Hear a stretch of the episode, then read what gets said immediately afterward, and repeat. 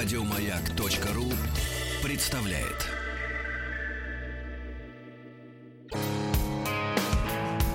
Сергей Стилавин и его друзья.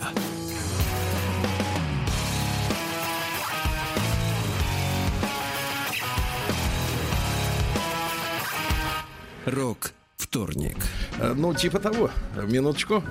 Опа. Ну, Отлично. конечно же, дядю Сережу с днем рождения, Ну, Сергей. спасибо, Поздравляем спасибо, вас. спасибо. Но это для меня очень... Здравствуйте, Тим. Да, доброе утро, да. Доброе утро. Значит, для меня, конечно, недостижимая высота — это 37 ваши. Ну, скоро и до меня 38 до- доберется. Вообще надо, конечно, 36,6. 36,6, да. Согласен. Ну, слушайте, по текущей обстановке мы не будем зацикливаться, конечно, на этих всех э, формальных датах. Вот, тем более, что год високосный, даты могут меняться. Так сказать, э, да, туда-сюда, плюс-минус один день, неважно.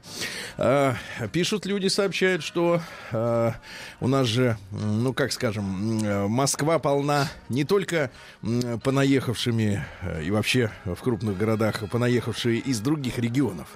Но дело в том, что не надо забывать, что у нас большое э, содружество э, как бы бывших э, участников одного большого дела Советского Союза. И многие люди, которые живут э, э, в России, они все еще с теми паспортами. Ну, Ну я да. имею в виду своих э, родин малых. Ну, там, я не знаю, Казахстан, Беларусь, да. И вот э, написали люди, что попа- попали в ситуацию, отправились, э, грубо говоря, на празднички э, навестить родных. И не а получилось. перелеты-то закрылись. На минуточку. И если у тебя паспорт не РФ, то ты не можешь вернуться. Слушайте, ну, товарищи, а, ну, в такая Москве, ситуация. а в Москве съемная хата. А у некоторых, У. Тим, рыбки. Ну да. Рыбки, Ну, понимаешь, Сергей, да, в вот моей так да. ленте Цветы. немало иностранцев сейчас Так. в панике, потому что им надо уехать за визой, а как-то вот м, А не ты-то, получается. ты-то шельмец проскочил, да? Да, Вот да. ведь в чем... Гражданин То есть тебя право. ждали, да, когда ты гражданство получишь. Могли бы и раньше объявить это дело все. Слушайте, э, давайте-ка я вам, э, э, вот давайте-ка я вам прочту крик народа. Давайте. А, Потому крик, что я же давайте. о людях думаю, понятное дело. Крик мы всегда... Крик. Два. Начал я с крика дельфина в свое время, а потом вот... Нет, нет, это фильм. Ау. Это фильм, да. Приемная нос.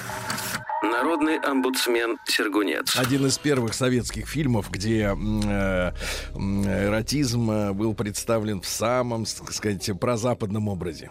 Крик, крик дельфин. Там был Джигарханян. Не помните, не смотрели этот Нет, фильм? я там новые Амазонки смотрел. Не, не, что? не, это поляцкая, как Поляцкая по- под- э, подделка, но под- всё под- было там да, подделка. хорошо. А вот крик дельфина, если кто-то не смотрел, э, конечно, наверняка его никто не оцифровывал, поэтому в том качестве, в котором оно представлено, э, впечатление не произведет. Тем более, что э, значит, ресурсы для взрослых они э, взяли такие высоты 4К, что, конечно, ну, с, с чем тут соревноваться. Но там суть в следующем, что, кстати, на тему текущих-то событий. Э, Значит, американская ядерная подводная лодка. Э, коман- капита- Командир или капитан? Вот у подводной лодки. Ты же маримант. Не, капитан, у нас капитан. У вас Скорее капитан. А там В нет, России, мне а кажется, я все-таки знаю, командир кто. подводной Да. лодки. Командир. Потому что был фильм «Командир какой-то щуки». Вот, командир подводной лодки Джигарханян. Вот. И они везли с собой, значит, не только ядерные ракеты, но и ракеты с химическим бактериологическим оружием. Ау. И, значит, одна из боеголовок по сценарию разблокировалась, и зараза оттуда полезла на экипаж. Ау. Значит, э, с одной стороны, экипаж стал зеленого цвета, они все, значит, кожа у них стала зеленой. Да-да-да. Зачем вы рассказываете Да, сейчас? ну потому что вам Люди так дрожат. Да никто не дрожит. Это вот там, в Европах дрожат. Значит, лю- кожа стала зеленого цвета. И они начали немножко сходить с ума и перестали подчиняться генеральному командованию США. Начали сходить с ума. И начали, поскольку это ядерная лодка, она может плавать сколько угодно, пока, ну, топливо там вырабатывается годами. Вот, ну, воды надо побрать, э, забрать, еще что-то. И они зашли в какой-то порт, утащили оттуда стриптизершу, которую себе в каюту утащил Джигарханян, капи- кома- По, кап- по- командир. праву командира. Да, и- и- но экипаж, вы знаете, да, что во время эпидемии все время вызывает вопросы, какие люди. Во-первых, кто виноват? Ну, Европа на это неоднократно отвечала евреи. Понимаете, да, что вот в, в эпидемии, значит, они виноваты. ну, много таких случаев в истории европейской. Вот, ну или еще кто-нибудь, какие-нибудь, Ну, гру- немного какие-нибудь китайцы, группы да. там населения, да. А здесь, значит, э, такая беда произошла, что м, они все зеленые, Так. а стриптизерша сочная, лиль- лилястая, Ну, можно она сказать. свеженькая, можно? А, Ну, как классная, Сегодня короче вам можно да, сказать Да, так. спасибо. Так вот, а она не зеленеет. А она не зеленеет. И взбешенный экипаж, который весь зеленый. Джигарханян зеленый, а он ее очень любил, потому что вот, и только у него была женщина, а они над ней расправились, они ее, значит, когда Джигарханян отвлекся, значит, э, они ее схватили бедную и засунули в торпедный аппарат и выплюнули в океан. Вот так вот. Живую, Такая живую. американская жестокость. И она, и она, вы знаете, вот э, эротизм фильма заключается в том, что они ее, значит, э, это уже было насилие, потому что они засовывали женщину. Э, Это, это какой эротический, как бы, говорится, подтекст, когда Ход. женщину засовывают в трубу. Очень вот, хорошо. Вот, и она там вся пере- перекорчилась, Вертится, корчилась. Но я как думаю, что обычно это наоборот. Да, да, да. На обычно наоборот, а здесь, видишь, какая перверсия. М, Вот этот фильм, он э, был откровением, что вот и так можно, понимаешь, в Америке. И так не нужно. А теперь вот смотрите, Сергей Валерьевич, приветствую. Пишет э, Сергей также из Питера. М. Многие вещи сходятся, да. Так вот, хочу поделиться наблюдением на тему ответственности мужчин. Ну, это тема, которая, к сожалению, не сходит с полос, так сказать, да. Гулял на выходных с дочкой на детской площадке и наблюдал там жуткую сцену. Там была мамаша, гуляла она со своим сынишкой, который вот только-только бегать научился, но еще толком разговаривать не умеет. Она поставила его на горку высотой метра два, отошла и ором заставляла его оттуда скатываться, подгоняя словами «Давай катись! Ты мужик или нет?» Мужик. А он стоит, боится, орет. Ну, плачет. Э, Как-то они оттуда спустились и стали уходить с площадки. Малыш еле тащит э, огромный для него самокат, а она отошла метров на 30 и опять орет. «Ну что ты там плетешься? Мы домой опаздываем, давай быстрее. Разве можно быть таким безответственным?» Дальше матом. Ну, какая нафиг ответственность у ребенка в полтора года? Просто какой-то пипец. Бедный пацан с уважением Сережа из Питера. Да, ну это вот заметки а, такого Из отца, жизни. отца-наблюдателя. А вот более философская история тоже от отца. вот, э, Тим, прошу вас подумать сейчас Ага. и ответить. И вас, Владик. Да-да-да. Ну, вас э, как юного, Отчасти, как да. юного Мгм. участника шоу. 37-летнего. Вот, Андрей пишет. Везу ребенка в школу, объясняю ему, зачем большие дяденьки преувеличивают и раздувают его, ребенка, место в нашем сознании. Но пока что справляюсь неважно. Помогите, Сергей, друзья, заранее спасибо, Андрей. Имеется в виду, что в сознании сегодняшнего человека самое большое место занимает дети. Да. Вот, а все остальное, оно как бы вот на каком-то заднем Мне кажется, плане. так всегда было. Вы так думаете? Мне Вы кажется, были да. на первом Я, месте? я был ребенком, я был всегда на первом месте. И сейчас Для я се- ребенок. Нет, вы я хотите честно- сказать для себя. Тим, у вас ну, как в Америке? Тим. Вот товарищ, А, товарищ, он возмущен тем, что, раздувается, раздувается значимость, ну вот место. Во главе всего Да, ребенок. во главе всего. Вот у вас Во- главе всего Что он имеет в виду, как в семье... э, В он- обществе. В обществе. в обществе взрослый человек не имеет значения? Не то, чтобы не имеет, но он не на первых порах. А, да, в Не на моей парах, семье я точно местах. никто, и мне это не нравится. Вы никто. А, это постоянная борьба, что Да. типа, а я считаю, что я вершина пирамиды. Ну, ребенок здесь ни при а чем. Она считает, Пищевой что дети это пирамиды. святое, а я просто корова. э, Дойная. Да. Которую, да, Да. еще и Нет, кое-как бычок. Кое-как. Ну, хоть я Да даю много молока, Нет, но нет, поэтому... погодите, да. погодите, вы бычок, а из вас хотят добыть молоко. Понимаете, вот в чем как бы парадокс. Ну, Но, Это отвратительно. может быть, если бы э, была такая жена, которая чем это делать, было бы здорово. Да, ну ладно. А, ну что же, давайте, товарищ, товарищи, почитают это длинное письмо, да? Давайте. Давайте А всем длинное. женщинам России лучше считать, что муж самый важный, а не дети. Это плохая схема. Точно? Не работает. Точно. Де- муж. Да. Да, они думают, как, что муж-то может перемениться в любой момент. Ну нет, просто муж идиот для того, чтобы дети были. Понимаю. Ну, видите, Да. какая перверсия. Значит, женщины, мы, видите, ставим вопросы во главе с Андреем. Вот он ставит вопрос. Значит, здравствуйте, Сергей Валерьевич, Владуля и Тимофей. давненько вам не писал. Если зачитаете это письмо в эфире, оно станет уже пятым юбилейным. Так. Вы представляете? Кто пишет-то? Это кто? Да вот в конце нет подписи. Часто слушаю истории, присылаемые другими слушателями, которые начинаются словами «На сайте знакомств встретил». Да, много таких. Мгм. Решил вот поделиться своими некоторыми наблюдениями о контингенте таких площадок. Сразу, Агрегаторов, давайте, да, сразу одиноких сердец. Агрегатор Сержанта сердец. Пеппера, да. Сразу оговорюсь, что не грибу под одну гребенку всех э, пользователей сайтов знакомств, но попробую охарактеризовать довольно большой пласт э, пользователей женского пола. Ну, понятно, спец не по мужской части. Ищущих там свою любовь.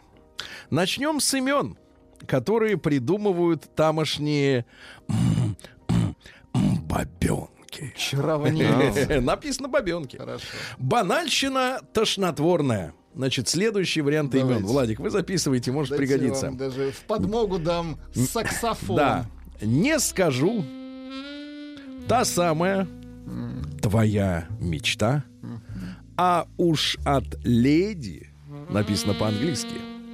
Или, как я их называю дальше неприлично, или переиначенных имен на англоязычный манер совсем плакать, плакать хочется Марго, Кэт, Мари. Натали. Нет, это, Это другой раздел. имена. Это наш, а. это другой раздел. Тим, я понимаю, что вы вездесущ. Откуда в вас эта дурь? Спрашивает товарищ. Куча кошечек, львиц, тигриц, одиноких волчиц. Вообще, в принципе, уже песня сложилась. Хотя бы одна честно написала, что тупая овца. Вот видите, как... Самокритично. Да-да-да. Как-то познакомился с девушкой с ником Лири или Лайр. L-I-R-E. L-I-R-E.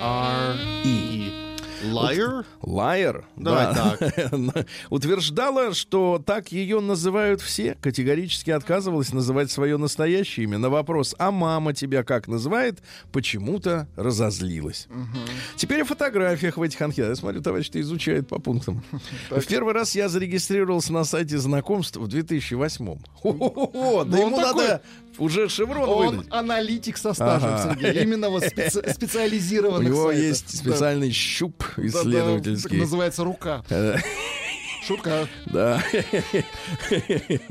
Пятипалый щуп. А, ну, не... Дайте слово щуп-то значение, Тим. Щуп?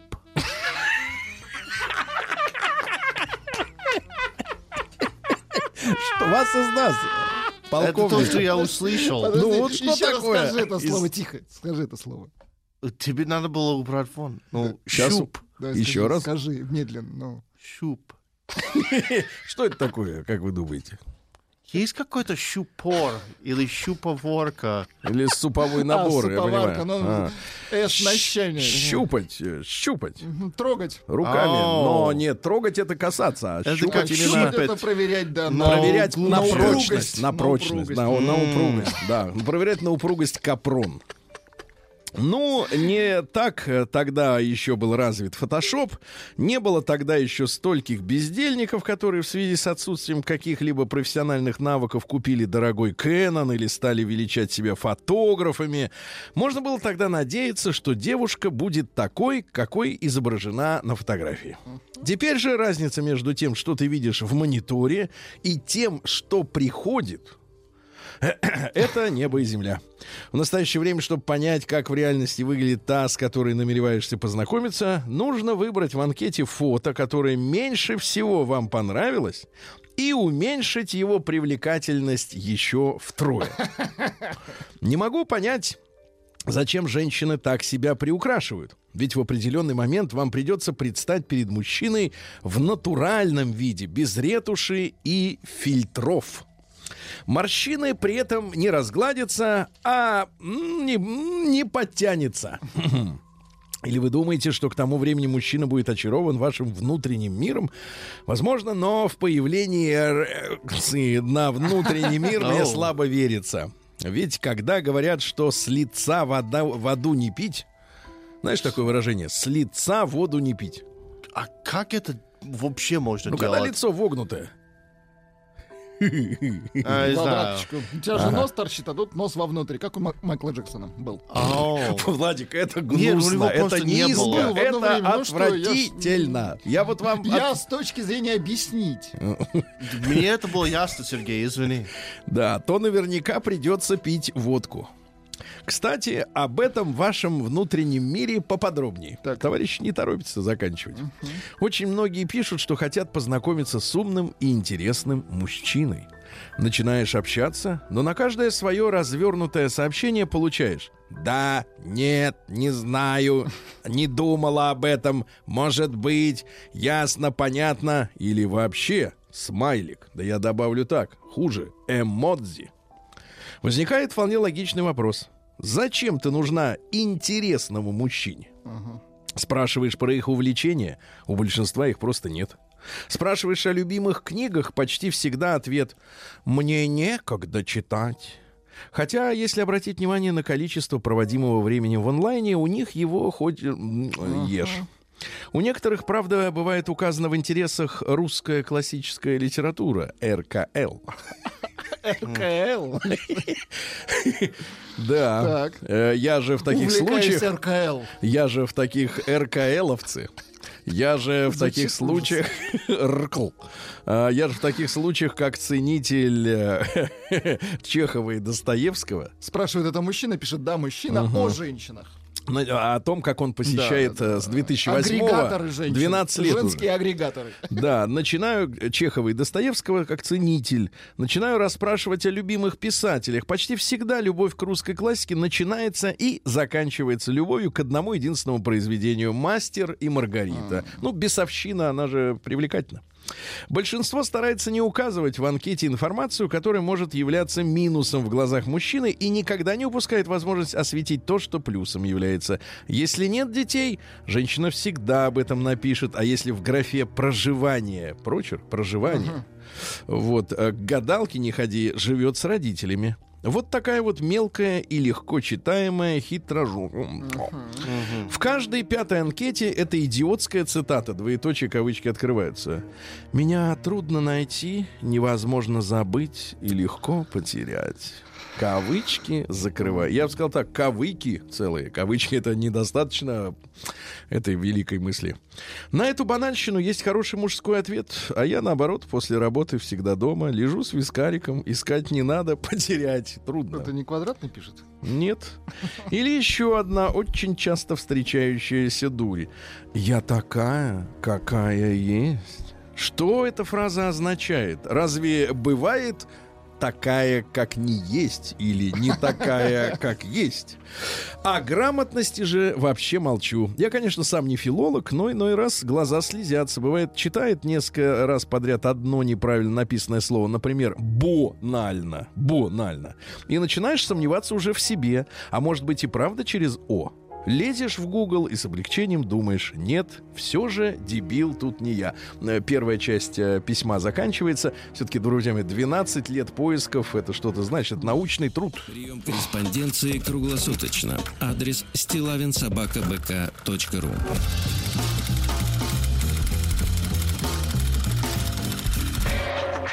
Фамилия Стилавин 2 Л. День дяди Бастилии пустую прошел. 80 лет со дня рождения. Ух ты, а ей уж 80.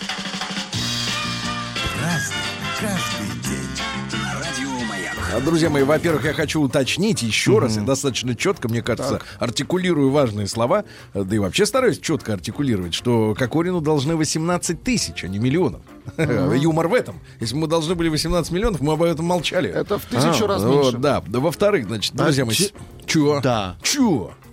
Все. Я посчитал.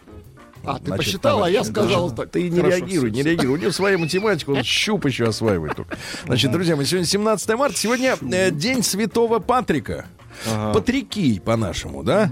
Зелёный Вот день. сегодня в Дублине замечательный парад будет. Ну вот как у нас на 7 ноября было, на таких же тележках, э, на грузовиках будут ехать только не Ленин с Марксом, а черти, де- демоны, там сам Патрик. Вот, а к трем часам дня весь Дублин, небольшой такой аккуратный городок, в отличие от Лондона, он, кстати, чистый и очень красивый. Вот, я имею в виду, что Лондон красивый, но грязный. Э, Вот, э, отчасти потому он чистый, потому что у них там свои визы. Вот, и туда, так сказать, как правило, со всего мира не заехать. Э, Хотя британскую визу тоже не, не просто получить, но неважно. Э, Так вот, вся, вся, весь центр будет усеян подростками. Хотя сейчас, может быть, и не будет, потому что сейчас же Ну, меры против да, меры, коронавируса. да. Но обычно в этот день лежали пьяные подростки, Подростки, которые с утра пили Джемисон, потом запивали его этим, э, Пивом? ну, Гиннесом. Вот, и они к трем часам дня уже Жесть. просто... Вот я два раза там был на свой день рождения. И, и вот, вот город, оба да? случая, да, были вот такие, да. Значит, Тим, я Йоу. знаю, что огромное количество ирландцев э, в Штатах, Да, очень большая много. диаспора. Вот скажи, а национальный характер вот ирландцев, э, американского, как говорится, разлива, вот в чем, так сказать, э, пр- правда, как говорится, Ну, во-первых, когда ирландцы возвращаются домой искать свою родину, они очень сильно разочаруются, потому что они больше американцы, чем ирландцы уже. Это было столько Ну, а в поколений. Америке как их можно узнать, что это А, ирландец? Ну, э, как называется вот этот там э, э, фургон, э, куда они сунут протестующих? Не прос- а протестующих. Ну, типа А, автозак. автозак. Так. Но у нас это называется paddy wagon, потому что самое часто встречаемое ирландское имя Патрик. Проститующих. То есть Может- э, пат- патриковый Поэтому, вагон. поэтому, да, это для них. А, это для ирландцев. Вот, поэтому это показывает как-то вот отношение к ирландцам, особенно которые были в 19 веке. Они должны бороться за свои права. Да. Да. Дальше. Сегодня Всемирный день социальной работы. А вы слышали, какое вчера замечательное движение открыли? Волонтеры будут разносить бабушкам и дедушкам э, еду на дом, чтобы те не рисковали, не Очень ходили хорошо, в да. магазины. Очень хорошо. Значит, день национального бокса Муай-Тай в Таиланде. Ну, тайский бокс, это там и ногами, С и ногами, руками. да-да-да. ну, в общем, все, что есть, все в дело. Да. Можно, наверное, и головой сунуть.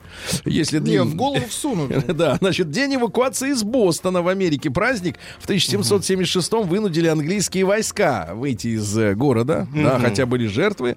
Ну и сегодня Герасим Грачевник э, у славян. Вот, грач на горе, весна на дворе, увидел грача, весну встречай. Вот, э, если же грачи прилетали раньше, чем сегодня, чем 17 марта, то это считалось нехорошей приметой. Предсказывали неурожайный год, но хотя сейчас все, честно говоря, изменилось. Вот у меня есть некоторые, смотрите, про грачей поговорки. Ну, Пожалуйста. грач грача видит издалека. А самое известное... Грач врача. Да, дальше. Коли, значит, смотрите, если с грачи с, с криком вьются, Так. то есть летают и кар, кар, вернее, как грачи-то кричат? Нет, они... Грач, грач, вот так. Вот. А э, я думаю, что это гречка. Прекратите вы, да. Если коли, Нет. коли на черной кочке увидишь грача, значит под водой началось пробуждение. Под водой, да. Ну и, наконец, кто на грачевника в новые лапти обуется, ну, в красачи, например, у того весь день будет скрипеть шея. Вот так вот. да. Шея скрипеть. Праздник каждый день. Ну что же, в 1834-м сегодня родился Готлиб Даймлер. Ну, в общем-то, немецкий инженер, да, который э, и до сих пор прославлен э, в марке Daimler-Benz, э, которая официально выпускает автомобили Mercedes. Да. Daimler-Benz. М, Вот, э, немецкий инженер, человек, который создал и двигатель, и первый мотоцикл. Вместе со своим помощником Майбахом, именем которого называются, ну, э, привилегированные модели, те- теперь уже автомобили Mercedes S-класса, удлиненные, да, вот, они, соответственно, первыми использовали карбюраторы, водяное охлаждение, а начинал он э, э, изго- с изготовления двухстволок. Это как? Э, Это Для ружье. охотников? Это ружье, да, чтобы добить. Добить, чтобы второй еще, да, был. М, Вот, э, работал на фабрике Брудерхаус, Очень братский дом название. в Ройтлингене. В Ройтлинге? В Ройтлингене, да, да, да. Женился на Эмми Кунц. Кунц, дочери э, аптекаря. Я люблю вас, Кунц. Да, такая, говорил. если бы Евгений Онегин влюбился в. Кунц. Я люблю вас, Кунц. Да, именно Даймлер и Майбах решили, что топливом для двигателя должен быть э, продукт перегонки нефти. Э, В то время таких продуктов было всего три. Это смазочные масла, это керосин и бензин. А бензин в основном применялся для очистки одежды от пятен и продавался в аптеках. То есть это, конечно, никаких бензоколонок, естественно, тогда и не было. Э, Вот. Ну а, а поскольку загорался из этих трех э, быстрее всего бензин, потому что пары у него э, самые легкие, да, вот они использовали для своего двигателя и в конце 1885-го сконструировали. Э, Первый магазин, мотоцикл называется Райтваген. Ну вот, он э, 12 километров в час ехал, да. Э, Ну и что? А в 1889-м уже э, первый свой автомобиль они построили, больше похожий на карету без лошади. Вот, э, они на сегодня не современный автомобиль. Дальше. В 1845-м англичанин Стивен Перри запатентовал эластичный бинт. Понимаете, да? Да, Это да. бинт, который гнется. Нет, До который... этого были они в виде э, досок. Так, Владик, я смотрю, вы хотите превзойти Тима, но вам это не дано. А в 1800... Владик, я в тебя верю. Вы знали, что на Фене грачами называли та- таксисов? Называют. Грачи? Да, Это грачи. вам сейчас Грач сообщили? перед- да, пришло сообщение. Грач прилетел, это Да, таксист. да, да, да.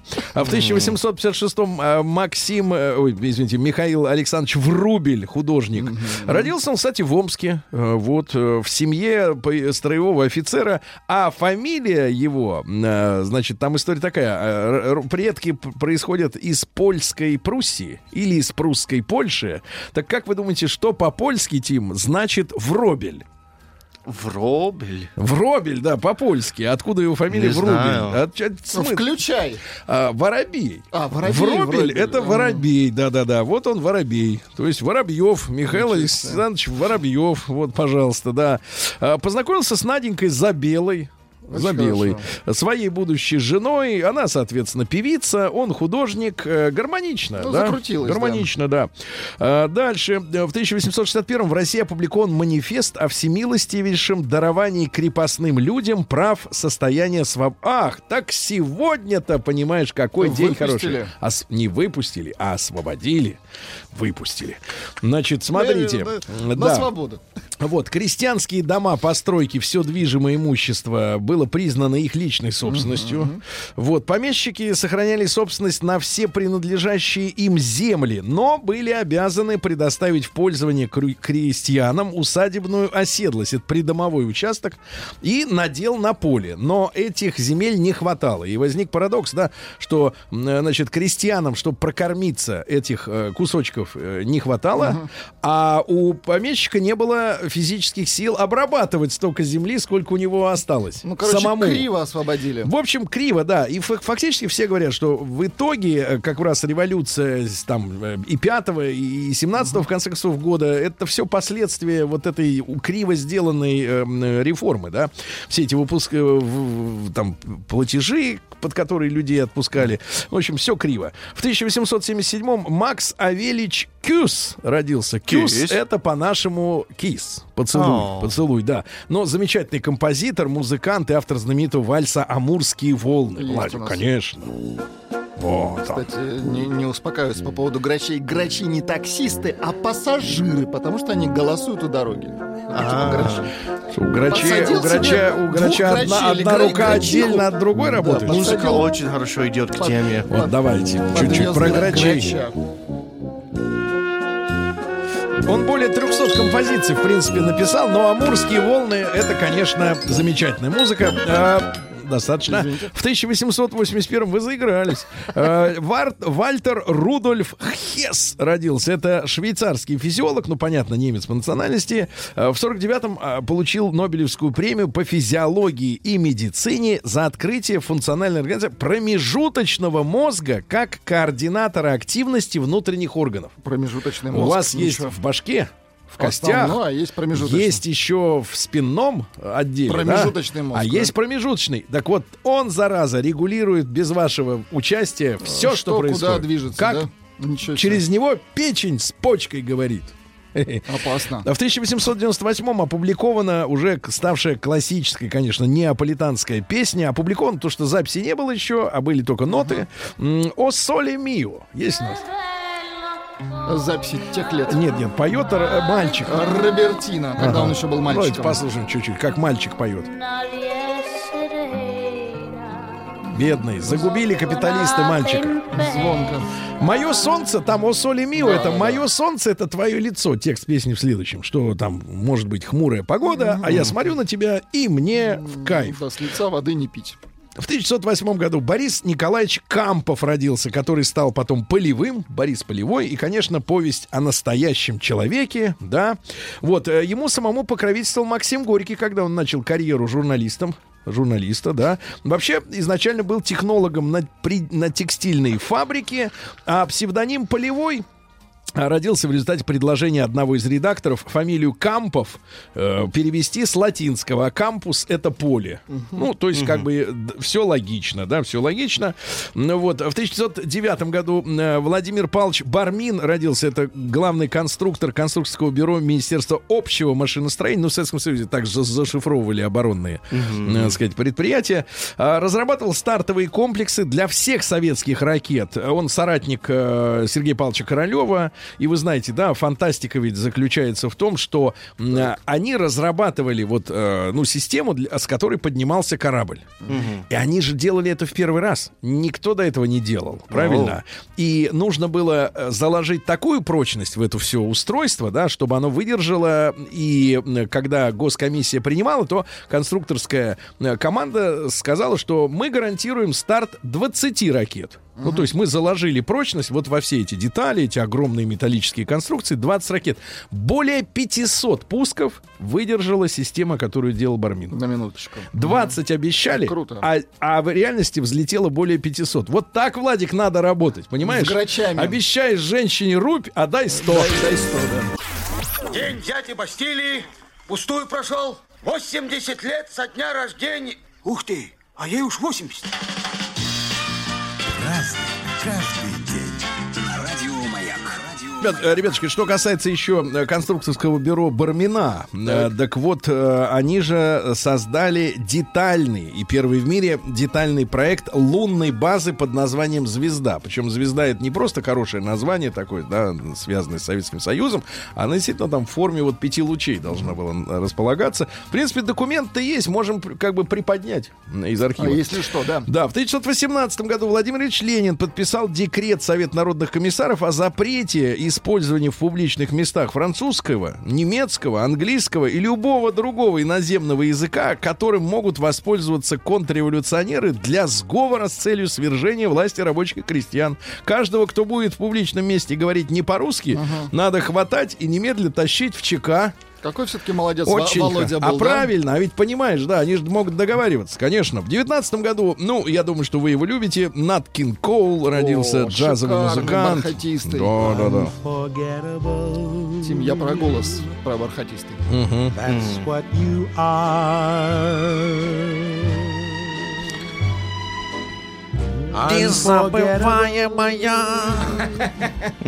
Не, ну он э, офигительный, как говорится. Вот, к сожалению, много курил, и он умер от рака легких в 65 году, очень молодым человеком. Э, Проблема в том, что тогда считалось, что курение помогает вылечиться, например, от гриппа и от простуды. Ужас. В 20 году Юрий Александрович Прытков, наш режиссер мультфильмов, э, ну, например, э, Коля, Оля, Архимед, 72 год. Известный мультик. В стране невыученных уро... Ох и ах, ну ты, помните. Наш друг Пиши Читай, помните, был Да, такой конечно. усатый черт, да. Вот, и мультфильм так сойдет. Ну, чтобы дети воспитывались, понимаете, да, на плохих примерах можно воспитываться. В 22 году усадьбу Пушкина в селе Михайловском его могилу в Святогорском э, монастыре и близлежащие места объявлены государственным заповедником. Сейчас все думают, что так и называлось Пушкинские горы. На самом деле святые горы. Очень красивые места. Дело в том, что действительно э, дача Пушкина, его дом, да, он стоит на высоком берегу, действительно на лукоморье, ну то есть где река поворачивает, и вот с этого высокого берега открывается, ну, фантастический вид. Слушайте, мы там с Рустом были, э, ну, с автомобильным тестом одним, э, были зимой. И мы все равно были очарованы красотой тех мест. А в летнее время, ну это просто... Я считаю, что Тоскана нервно курит, да. В 20... А сейчас нервно курит по-другому, да. В 27 году в Ленинграде на заводе Светлана, да, знаете, на- начато производство миниатюрных маленьких лампочек для карманных фонариков. Их не было, и начали делать. А, Олег Дмитриевич Бакланов, это секретарь ЦК КПСС, который курировал оборонную промышленность и вошел в ГКЧП. Вот. А, ну что же, в 1938 году Рада Волшанинова родилась, цыганская актриса, певица, заслуженная артистка России. Есть у вас? Подождите, была Рада? Да, конечно, вот она, Давайте да. послушаем. Не говорите мне о нем. Вот как хорошо, хорошо. Да, а в 38 в тот же день родился, кстати, Рудольф Хаметович Нуриев, э, артист балета родился. Да, да, да. Родился он в транссибирском поезде, который двигался во Владивосток, куда ехал его отец нести службу, а он был красноармейским комиссаром, да. Вот, э, ну что же, он, кстати говоря, вот э, после того, как остался на Западе, помните, он же не возвращенцем был, да, он стал называть себя Нуреев, а вот э, родился он как Нуриев. Это вот, да, вот такая история. В, э, в 45 году Патти Бойт, разлучница, бывшая жена Эрика Клэптона, которую увел у музыканта Кто? э, Джордж Харрисон, зашел в гости и увел, сволочь. Вот, и песня, посвященная Джорджу Харрисону. бывшей жене. Да, давайте чуть-чуть послушаем. Видите, как любил-то он ее, по-всякому любил. Ай-яй-яй. Посмотрите, как он трогает струну, ребята, Клэптон нежно. Давайте клевый. посмотрим. Ну, ну, смотрите, сейчас он ей поет. Патти.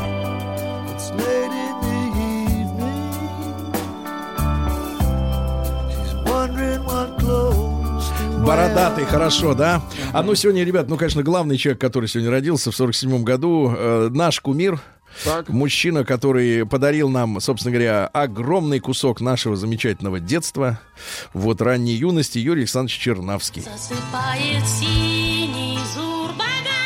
Это точно. Великий человек, великий мужчина, замечательный э, аранжировщик, саунд-продюсер, э, человек, который еще в советское время делал такой звук. С таким вкусом. Молодец. Юрий Александрович, вас искренне с днем рождения. Спасибо конечно. вам, да, спасибо. А, Курт Рассел, американский киноактер. А, Ну вот, что за Курт Рассел-то? Э, Вот, жил, живет с 83 года с комедийной актрисой.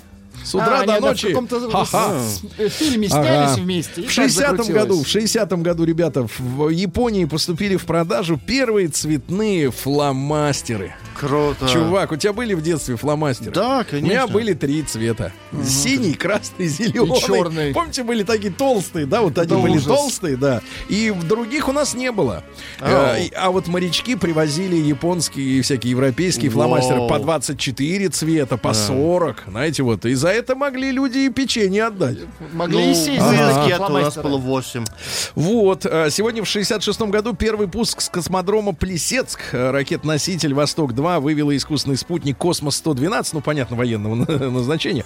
А В 67-м Билли Корган, э, лидер американской группы Smashing Pumpkins Кто сегодня. удивительно похож на меня. Да ты что? Да, мы абсолютно выглядим одинаково. Серьезно? Да, просто у меня волосы еще есть на голове. А у него? Нет. Поделись. Да. Улетели. Ну хорошо, да. э, Оксана Грищук, двукратная олимпийская чемпионка в танцах на льду. Сегодня родилась Стивен Гейтли. Это из группы Байзон. 76 Есть такой-то. Кто помнит эту группу, да. А, Сегодня в 91 году прошел всесоюзный референдум, на котором три четверти голосовавших, более 70 там, э, 5% про- высказались за сохранение Советского Союза. Я тоже пришел в этот день на избирательный участок, а меня в списках нет. А мне говорят, а где вы? А я говорю, а у меня сегодня, говорю, день рождения. Они меня вписали, я проголосовал, но никого эти, э, это мнение народа не остановило от того, чтобы развалить. Вот поэтому, когда мы, конечно, говорим об ответственности, например, мужчин, причин – то надо, чтобы этот пример показывали, так сказать, и, так сказать, э, и другие люди, не только отдельно взятые мужчины. Э, Сегодня в 92 году на референдуме белое население ЮАР приняло новую конституцию, уравняли в правах белых и черных, потом белых выкинули. Да, и они теперь живут... э, Теперь мы равни. Живут в ямах Вон и отсюда. в дерьме вот вместе с черными. Это да. Африка, дружок. Да, это Африка, сынок. Лучше без белых, чем кушать. Да, где наврали, Тим? А, А вот то есть... Я не А, знаю. вот что вам пишут. Да. Грачи не голосуют, у дороги голосуют флажки. Да. Грачевать означает таксовать. Для таксиста выражение ехать конем значит ехать без заказа. А победило сегодня сообщение юбилейно задвигаешь.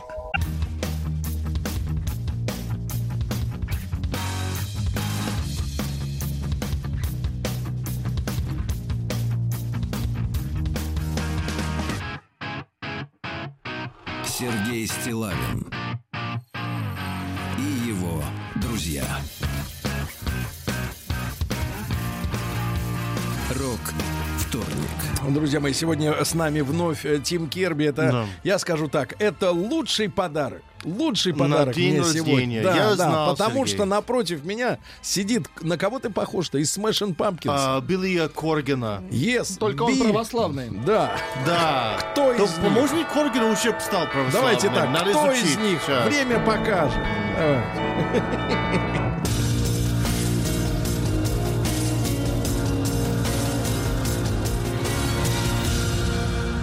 Зона 55. У меня есть хорошие новости из Омска. А мечи садятся за руль в невменяемом состоянии. Жаль. Да. Дальше. Нервный и странный Амич попался с необычной солью. Росгвардейцы э, увидели убегающего от их патрульного автомобиля мужчину. Он резко изменил траекторию и ускорил шаг. Сотрудники Росгвардии догнали гражданина и задали ему вопрос. Наркотики есть? Неприятный вопрос. Есть, ответил человек. Так точно надо отвечать. А Омское недометро хотят превратить в арт-пространство. Ну, там одна станция всего. И это очень хоро- Это очень символично, понимаете? А вот может быть делать вот каналы, как в этот... э, В Венеции? Э, Вене- да. Воды столько нет, иртыш мелеет, брат. Ну, нет воды. есть. Может, гелем заполнить каким-нибудь, чтобы он не Гелем, да. пересыхал, да. А Мич закурил в кинотеатре во время просмотра детского фильма. Ну, задумался. Это классический, классический. А может, он с детства мечтал? Вот так вот посмотреть да. детский фильм и задымить. А Дальше, м, ну вот из печального. Омская пенсионерка испугалась, что ее изнасилуют на пьянке. Значит, э, воспылал один из со- собутыльников страстью к пенсионерке и попробовал ее соблазнить. Ну, здесь так написано. Однако женщина оказалась не такой. Она взяла скалку. Нет, не из Она взяла скалку, ну грустная новость, и несколько раз ударила незадачливого ухажера, а на следующий день его отвезли в морг. Ужас какой. Вот так, такие вот женщины. В Омске дети во дворе, а вот это хорошая новость, разыграли битву Великой Отечественной с флагом Советского Союза. Очень молодцы, хорошо. ребятки, молодцы. Дальше омскую медведицу Сони, Соню, Сони это другое, э, после пробуждения охватил восторг, несмотря на лишний вес. Может быть, она поняла, что она медведь. И она от радости. Понимаете, вы когда-нибудь просыпались и радовались, что вы человек там, Нет, вы или когда-нибудь что вы мужчина. Просыпались от радости. Да. Вот вот. Что вы вообще есть. Просыпался от радости. Да, да. Было Вот, ты такое дело. спрашиваешь у меня. От Как ты думаешь? Не знаю. Никогда. Ни разу. Скорее всего, нет. В Омске на едущую машину очень удачно рухнул столб. В 17.28 вчера долбануло. Удачно это на перекрестке Космического и Чкаловского. Мгм. Значит, э, очень удачно, в смысле, человек живой.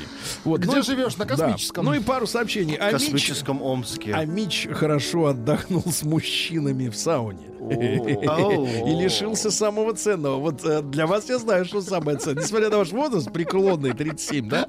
Вы все еще дорожите этим. Да, дорожите. А для него- него смартфон за 14 косарей. Ну и, наконец, просто факт. Давайте. Значит, э, на улице 22 апреля. Это что за день такой? Ох ты, а уже и улица есть. Готово. На улице 22 апреля Омск накрыло сильным запахом сжженной резины. Сжженной. Фу, улица 22 апреля. Гениально. Мне кажется, Омск это провидец. Это когда они достроили ее. Да, круто. Сергей Стилавин и его друзья.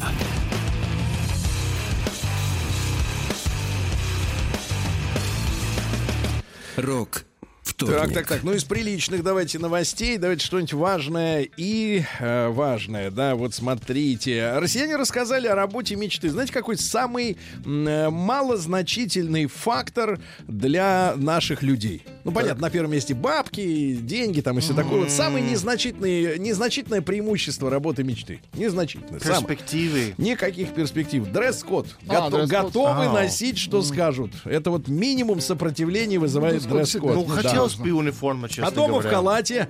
А дома она в халате, а на работе шик, модерн, как говорится. В России появился первый в мире международный онлайн-бар для тех, кто сидит на карантине. Оригинально. То есть ты сидишь перед монитором, Перед тобой виртуальный бар с э, физиономиями тех, которым, с которыми ты сидишь. Там есть звук, все. Значит, э, комната может быть на 12 человек или более приватная на 2-4. Вот. Можно просто сесть перед зеркалом с бутылкой, Да, в конце концов. собой. Да.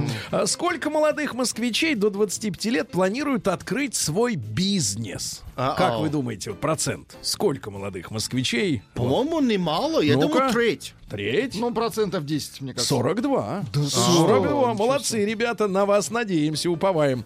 Дальше. Названы самые популярные курорты э, в России для лечебного отдыха весной. Ну, смотрите, вся страна на самом деле, потому что Крым, Сочи, Кисловодск, Анапа, Пятигорск, Железноводск, Геленджик, Башкортостан, Алтай, э, Пермский край, Свердловская область, Республика Адыгея, Волгоградская область есть курорты, Тюмень, э, Кировская область, Саратов, Республика Хакасия, Республика Башкортостан. Значит, везде можно лечиться, Владик. Никуда не Хорошо. надо ехать. Я Да, лечусь прямо Хорошо.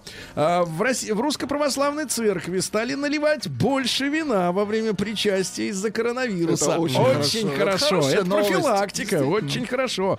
Ну и пару сообщений. Значит, во-первых, э, порнозвезда из России Бушуева, Ну, не знаком. э, известная под псевдонимом Лола Тейлор. Ну, что с ней? Ну вот, а, на- значит, э, она сидит на карантине и э, в своем, значит, э, послании к массам или к галактике написала так: короче, дам за вакцину. Да. Ужас. Это имеется в виду изобретателем. Ну, изобретателем, не просто за порцию, изобретателем. Ну и, наконец, составлен портрет любителя пива в России. Давайте. Значит, это от 30 до 40 лет. А, У 55% есть а, высшее образование. А, В браке состоят 74%, но детей э, почти нет, только, только у 40% есть из них дети. Ну а любимая радиостанция любителей пива Так. Европа Плюс. Да что? Поздравляем М. коллег. Это удача. Футбол, хоккей еще, наверное, любят, да? Наука Сейчас игры за, И запретом. жизнь. Да, да. А, ну что же, э, ученые рассказали о том, что у Вселенной есть границы, ребята. Так, так, так. И они на замке. Они около Омска. Нет, нет, Омск это, значит, в центре вселенной.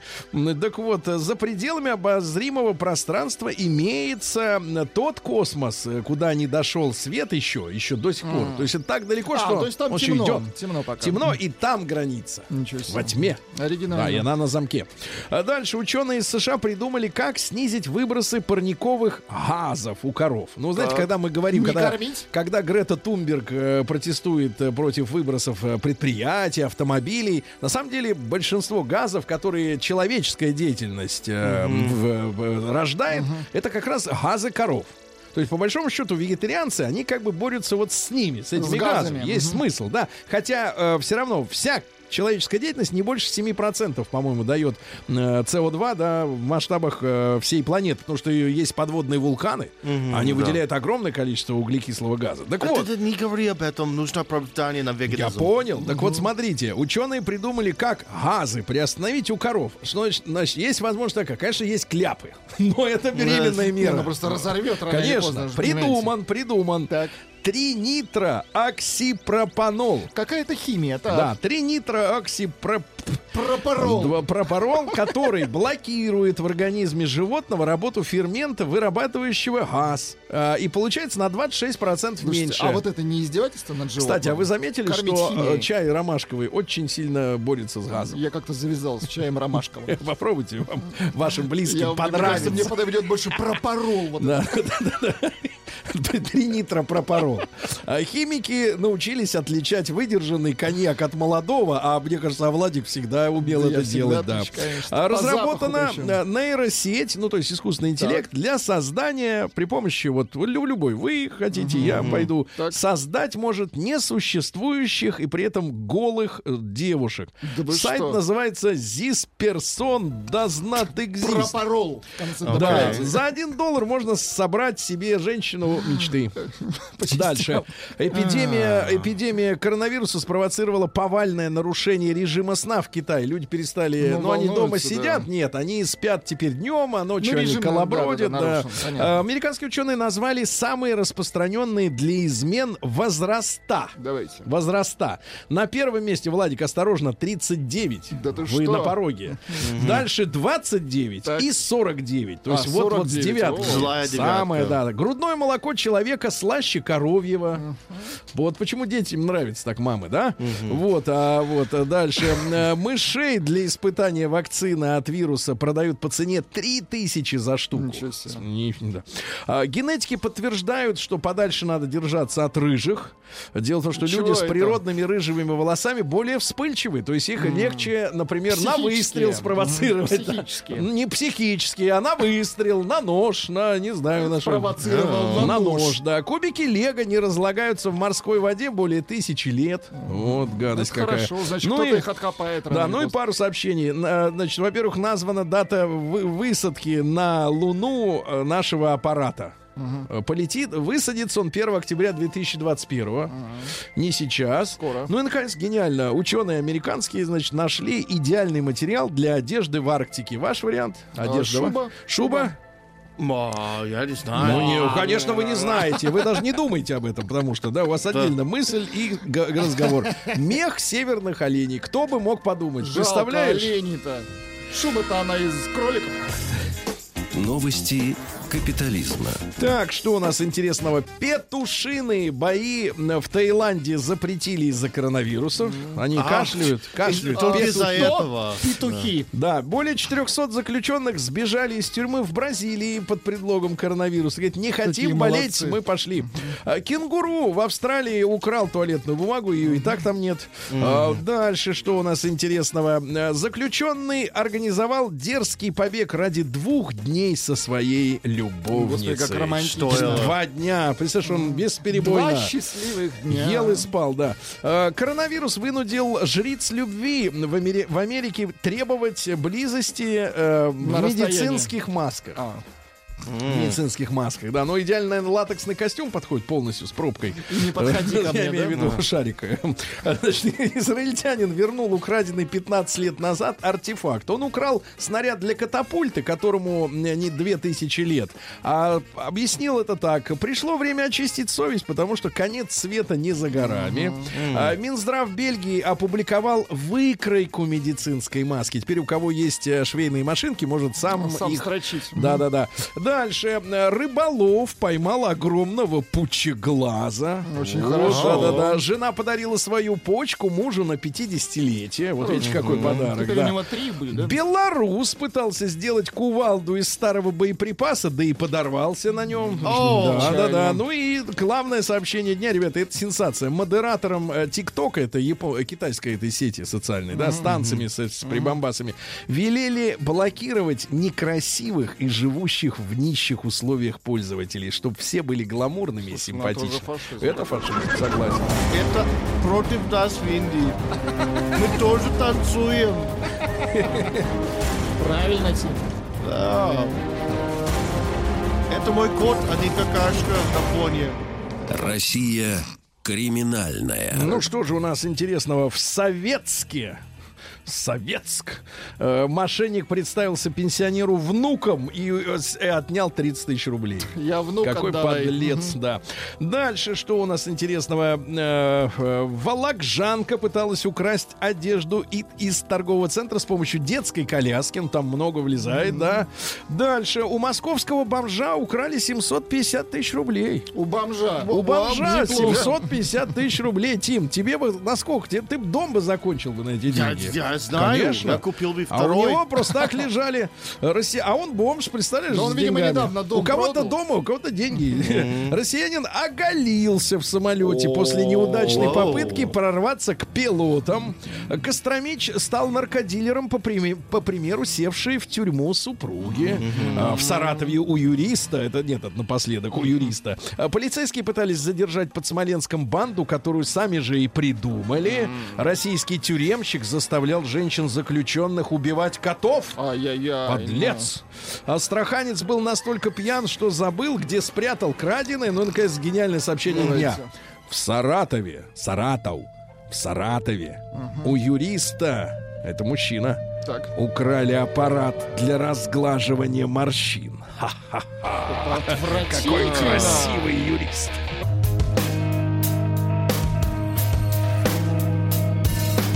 Сергей Стилавин и его друзья.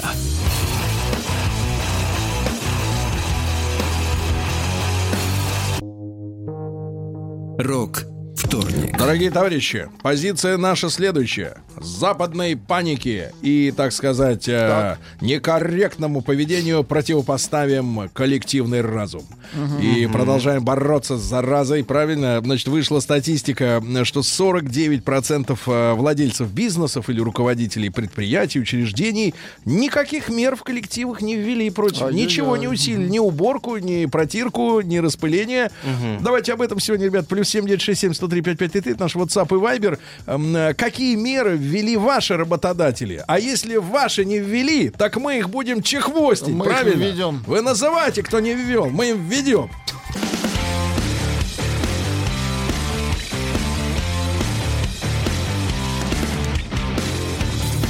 Сергей Стилавин и его друзья.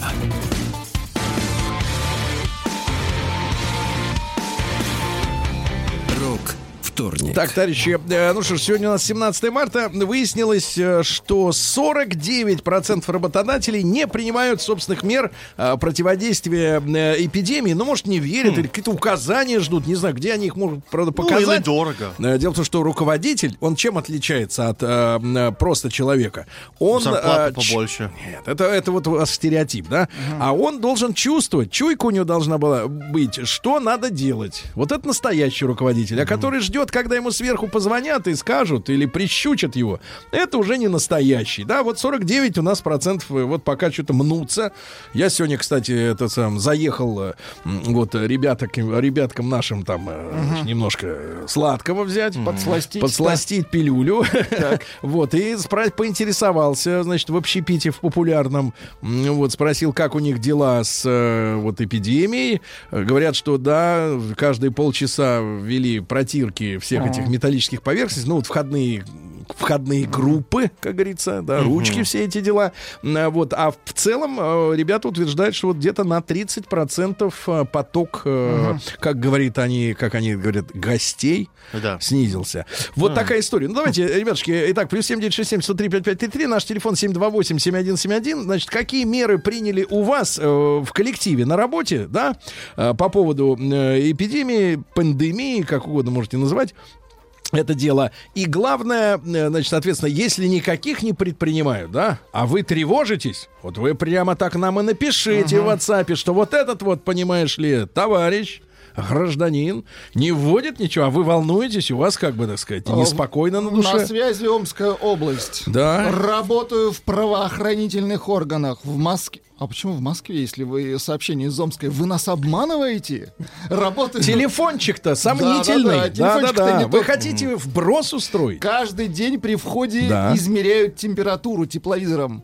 При входе и запретили выезд э, за границу. В отпуск, да, да, в да, отпуск. запретили. Давайте Юленьку из Одинцова послушаем. Ей 41. Юль, доброе утро. Да. Доброе утро. Э, Юленька. Хотела бы поделиться, Пожалуйста. какие мероприятия введены. А, с 1 марта компания установила ТАПС тепловизоры, то есть сотрудники каждое утро проходят а, через датчики. Везде установлены... Давайте так, чтобы заодно и мертвяк не прошел, да? Холодный Наверное. зомби не пройдут. и- Да. И родной, и, го- и гости компании. Так. А, везде ус- установлены антибактериальные, значит, емкости для обработки рук. Мгм. А, ус- уста- а, выпущено распоряжение отменить зарубежные а, командировки, Да. не принимать зарубежных партнеров, а, сократить командировки внутри страны, использовать аудио-видеоконференц-связь. И готовятся, если школы и дошкольные учреждения будут выведены на карантин, а, готовят списки родителей, у которых есть, у которых есть эти дети, вывести их также на удаленку. Мгм. Ну, кстати, на, А я на считаю, тему... Да-да, спасибо, спасибо большое, Юля. На тему карантина, э, кажется, я сегодня видел новости о том, что на три недели, э, если с, с понедельника э, на усмотрение родителей, то, кажется, через неделю уже на три недели решено школьников отправить на каникулы Ну, уже всех. да, конечно. уже всех Мгм. сразу. Но, видимо, ситуация как бы требует э, активных мер. Это, это нормально. А, кстати, на- на- вот э, про, про телеконференции. Я с утра рассказывал, и я, мой пост даже на эту тему был забанен Инстаграмом, потому что они не хотят, чтобы э, ну, вот в России читали э, про э, психологию, так сказать, европейцев, э, когда э, э, значит, э, представитель австрийского офиса одной транснациональной корпорации э, написал всем своим коллегам, что он не может из-за коронавируса принять участие в телефонной, телефону, в телефонной да-да-да. конференции, а дальше, он, а дальше он расшифровал и написал, значит, что я в шоке, у нас началась война, люди дерутся из-за туалетной бумаги. И он был так бедный встревожен, что Что он не смог, по не телефону не мог раз- раз- разговаривать. Это уже смех, конечно, какой-то. Давайте Славу послушаем. Да. Слав, доброе утро. Да. Слава, ну сейчас придется ответить за колхозников, брат. Это было оскорбительно. Вообще, вообще. Ну-ка, давай, отвечай. И на, и, и на кол посадить. Да, и на кол. А, ты Вообще, слушаешь. Ребята, он слушает. Э, А представляете, как я, я же еду в машине с работы, с тренировки. И получаете вот удовольствие. кручусь-то на сиденье. Да, да, да. Накалилась, Не да? хочется на Нака- Не не хочется, хочется. да. А ведь без, без сальца, без сальца наденут, Слава. Это- Нет, а мне говорили, что ты не не знаете, такие журналисты, есть такие же любители тоже, как вы, надо мной посмеяться, они говорят, Слава, ты не волнуйся, когда зайдет, там уже кровь, все нормально смажет, все пойдет дальше нормально. Это А, знатоки, больно. знатоки. Да, да, Скажите, да. Слава, а вот у вас есть, вот смотрите, вы же вроде, у вас э, столовка, да? И Вот, и магазин, столовка. Вы работаете как раз для людей, ну точно не для для небожителей. людей. А Да, погодите, и скажите, как раз пожалуйста, я- а можно я- вас попросить, вот, это просьба такая маленькая, ну хотя бы на время эпидемии, как бы вот снизить градус социальной розни, которая вот от вас исходит? Вот, вот, да, да, это да. Вот. Ну, не, а, к сожалению, я сейчас, наоборот, повыше опять.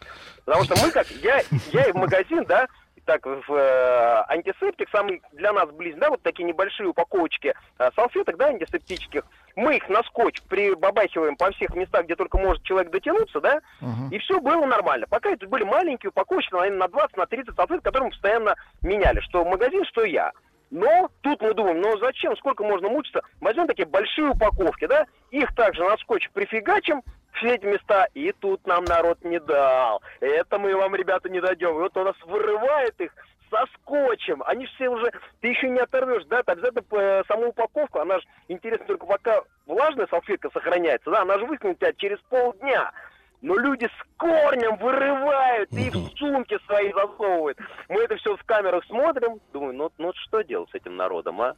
Борется он А другого у нас нет, Слава, ты знаешь, Другого понимаешь, надо нету. воспитывать. Ты же знаешь историю, как в Англии людей отучали э, не лезть э, без разбора в автобусы. Там э, где-то в течение нескольких лет стояли полицейские с дубинками, и тех, кто лезет без очереди, их реально били.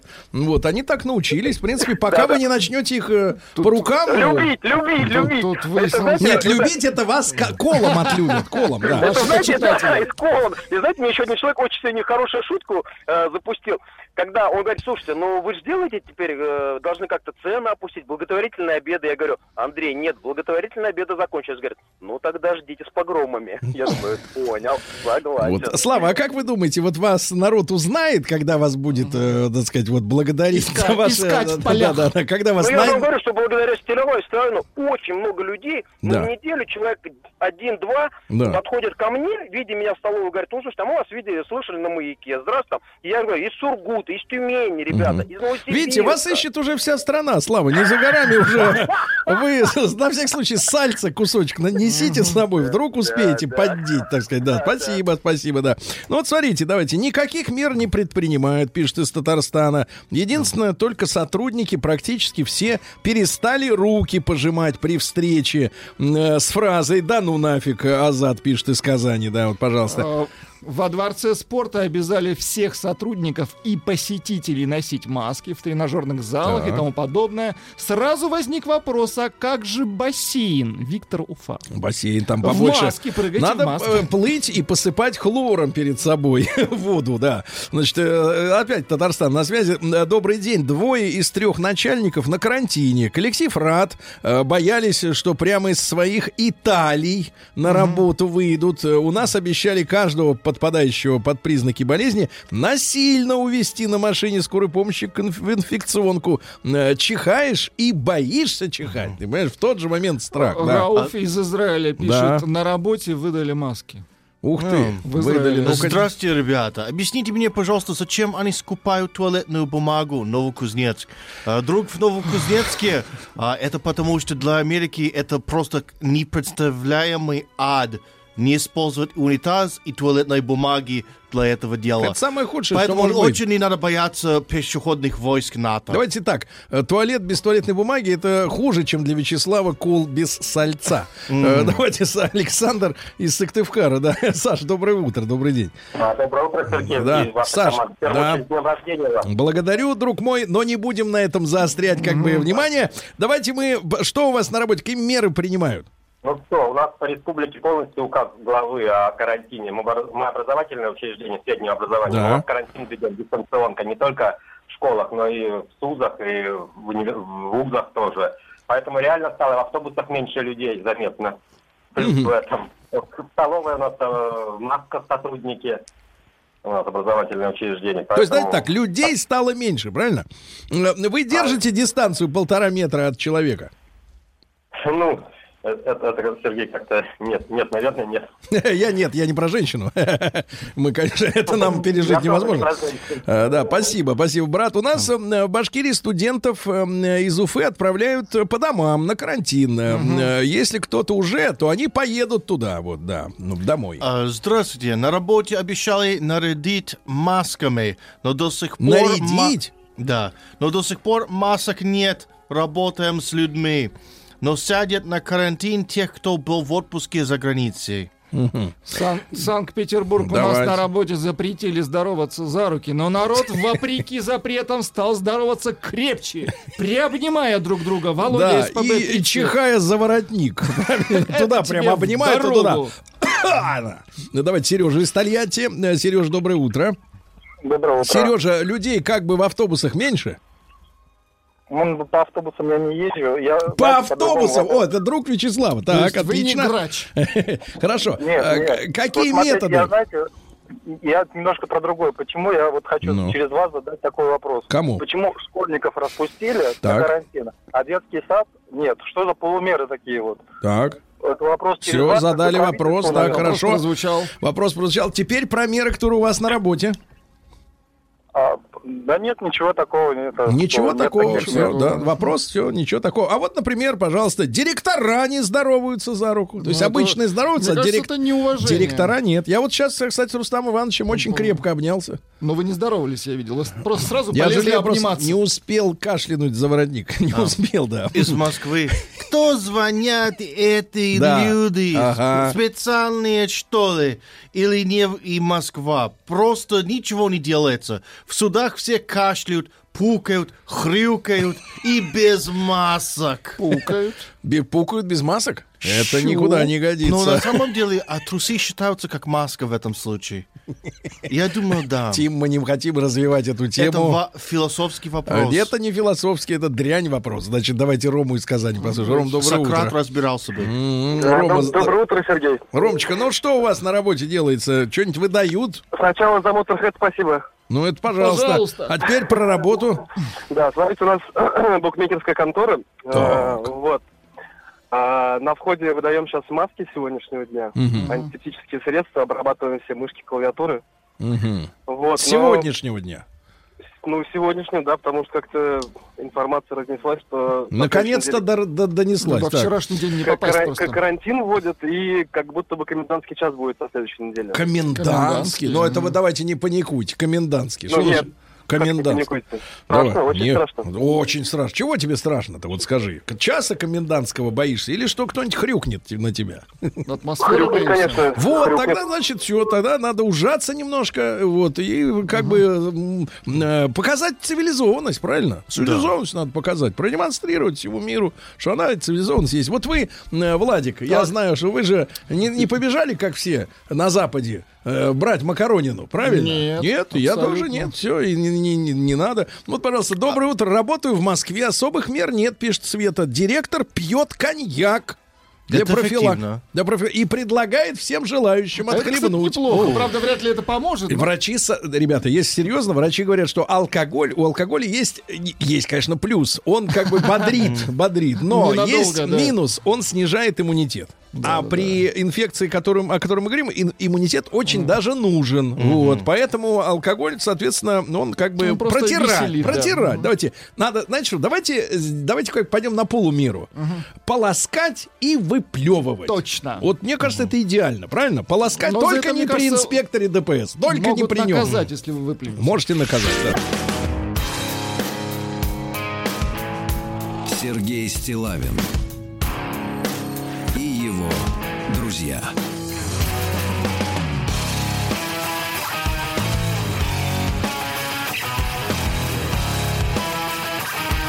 Рок вторник. Друзья мои, э, по статистике, это вчерашние данные, может быть, сегодня цифры изменятся, но, тем не менее, вчера 49% работодателей, по оценке специальных ведомств, вот, э, не предпринимали собственных мер противодействия новому типу вируса. Мы сегодня говорим о том, что предпринимается у вас на работе. Вот, пожалуйста, из Питера коллеги, Володя пишет, коллеги бухают и жрут чеснок. Духан в кабинете на 5 человек, знатный. Ну, чеснок, мне кажется, здесь... Что вы воротите не- не- нос? не- не- Чеснок. Он не нужен.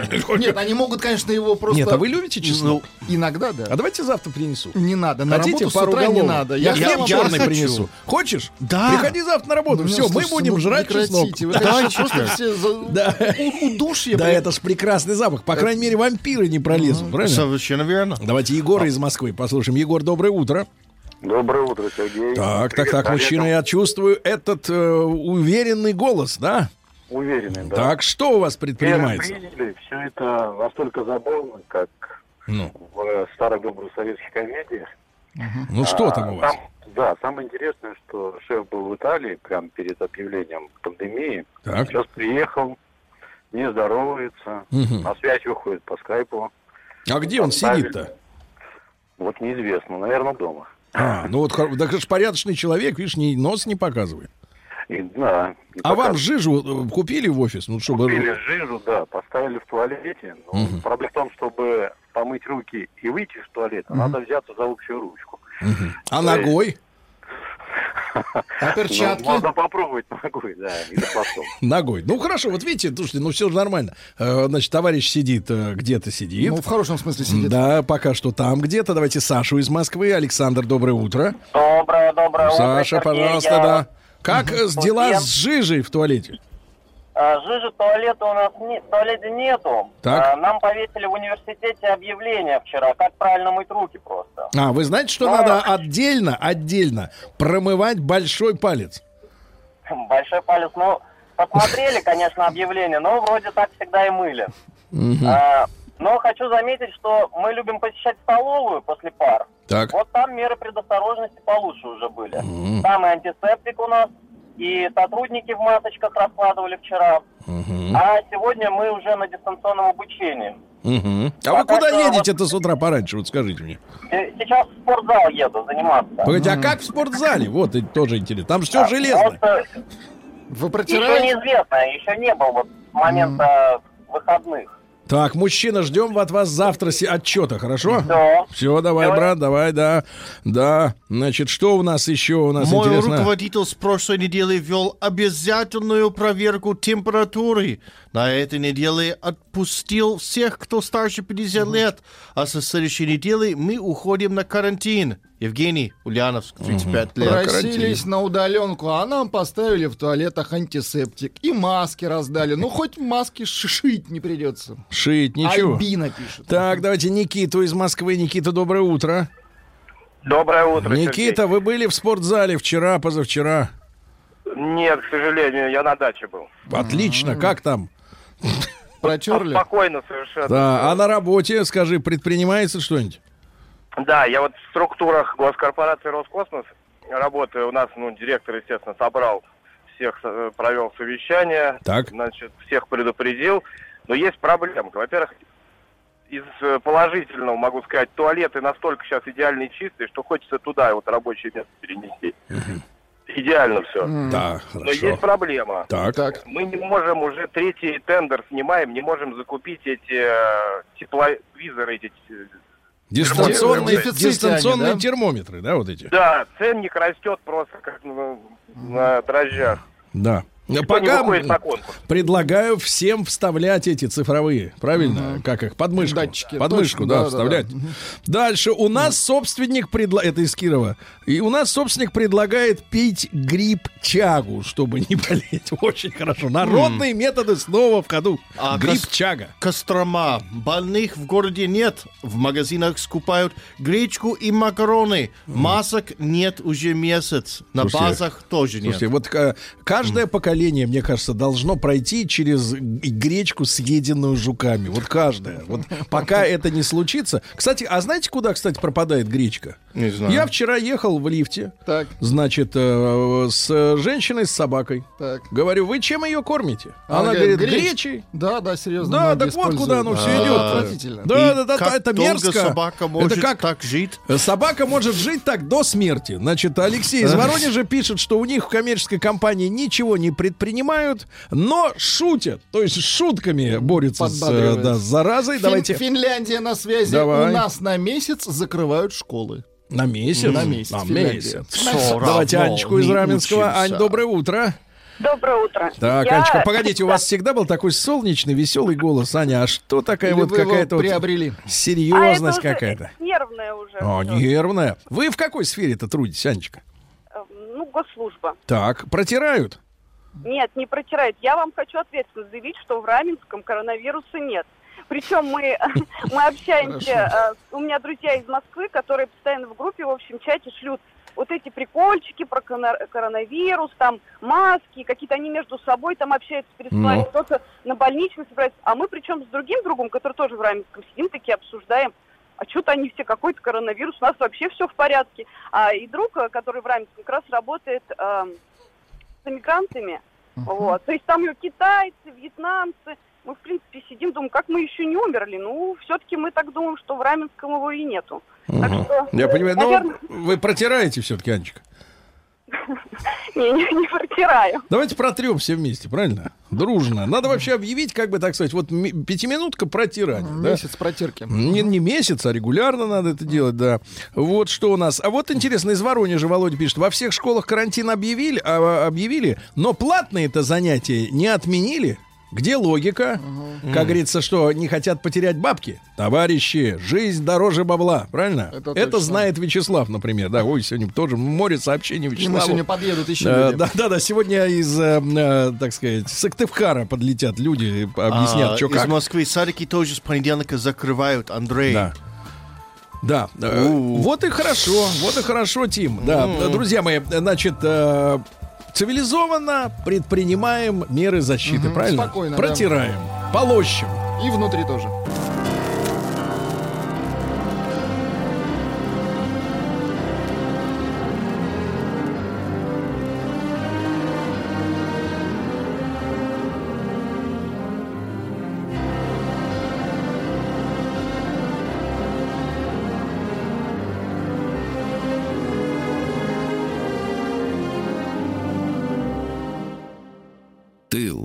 Друзья мои, наш проект «Тыл», посвященный э, 75-летию э, Великой э, Светлой Победы, да, мы решили сделать э, отдельную серию вот таких программ. Разговор о том, кто, как обеспечивал победу, да, потому что все мы понимаем и пример, например, извините, пример, например, пример Первой мировой войны, когда мы в 15 году завязли абсолютно завязли на германском фронте, потому что у нашей армии не было снарядов и пуль. Вот, и это была катастрофа э, фактически для нас. И чтобы такого не повторялось, да, чтобы у армии была возможность идти э, обороняться, а потом идти вперед, конечно, нужно необходимое передовое вооружение. Э, не просто его должно быть много, но оно, опять же, вспоминая войну крымскую, да, э, которую мы тоже проиграли в свое время, э, из-за как раз э, недостатков нашего вооружения, когда мы просто не могли достать своими снарядами, да, до англичан, до французов, они могли нас с безопасного для себя расстояния бомбить. И вот мы э, этот цикл э, затеяли, да, сегодня у нас в нашей студии Константин Константинович Семенов. Константин Константинович, доброе утро. Доброе утро. Доброе утро, военный историк. И мы решили вот э, каждую отдельную программу посвятить э, тем заводам, да, предприятиям, которые, соответственно, и взяли на себя этот основной груз э, по обеспечению, э, так сказать, фронта всем необходимым. И сегодня мы начнем э, э, с мотовилихинских э, заводов. Это Пермь. Вот для меня лично это близкая очень история, потому что э, моя, э, мой дед был эвакуирован, э, у него была военная бронь. Вот он золотой медалью окончил военмех и работал в конструкторском бюро. И вот всю войну они с бабушкой провели в э, Перми. И, и те вещи, которые она рассказывала, ну, естественно, люди, которые прошли войну, не очень люб- любят и любили, э, так сказать, вспоминать вслух ни фронтовики, ни тыловики, но история о том, что на Алифе они жарили картошку гнилую. Ну, а олифа это у нас э, ну, химия же, да? Мгм. Это для чего? Для разведения краски, по-моему, эта штука используется. В общем, время было очень и очень тяжелое. Вот, э, Константин Константинович, ну, начнем тогда, да. э, Вообще, мотовилихинские заводы, я так понимаю же, они были и до, даже, по-моему, до революции Да, еще существовали. А, Ну, сам завод а, ведет свою историю с 1736 года, когда он был образован Василием Никитичем Татищевым. А, Соответственно, к 19 веку произошло уже становление а, заводов. Было а, в 1863 году построено а, два завода отдельных на тот момент стали пушечные и чугунно-пушечные заводы. В 1871 году оба завода были объединены. К концу 19 века каждое третье орудие выходило на этом э, русской армии, артиллерийское орудие выходило на на этом заводе. Соответственно, в годы Первой мировой войны к 18 году э, уже каждое четвертое орудие выходило на этом заводе. А В советское время, э, накануне войны, завод имел номер 172, был назван в честь имени Молотова, находился... э, Да и сам, сама Пермь-то называлась, Мол- Ну, город Молотов. Да, а, да, да. вот, да, соответственно. Ну и, соответственно, конечно, э, наркомат жестко достаточно контролировал оборонную промышленность, и э, этот завод, э, в частности, э, уже накануне войны в январе 1941 года деятельность завода по строительству артиллерийских систем была достаточно высоко оценена правительством. Завод был награжден орденом Ленина. Стоит сказать, что в годы войны завод 15 раз, кажется, мне получал переходящее красное Трудовое знамя. красное Да, знамя. Да, и, соответственно, в конце войны э, это знамя было оставлено на вечное хранение на заводе э, в честь вот тех достижений больших, которые завод выполнил э, в годы войны. Соответственно, как мы все помним, 3 июля 1941 года Сталин провозгласил лозунг «Все для фронта, все для победы».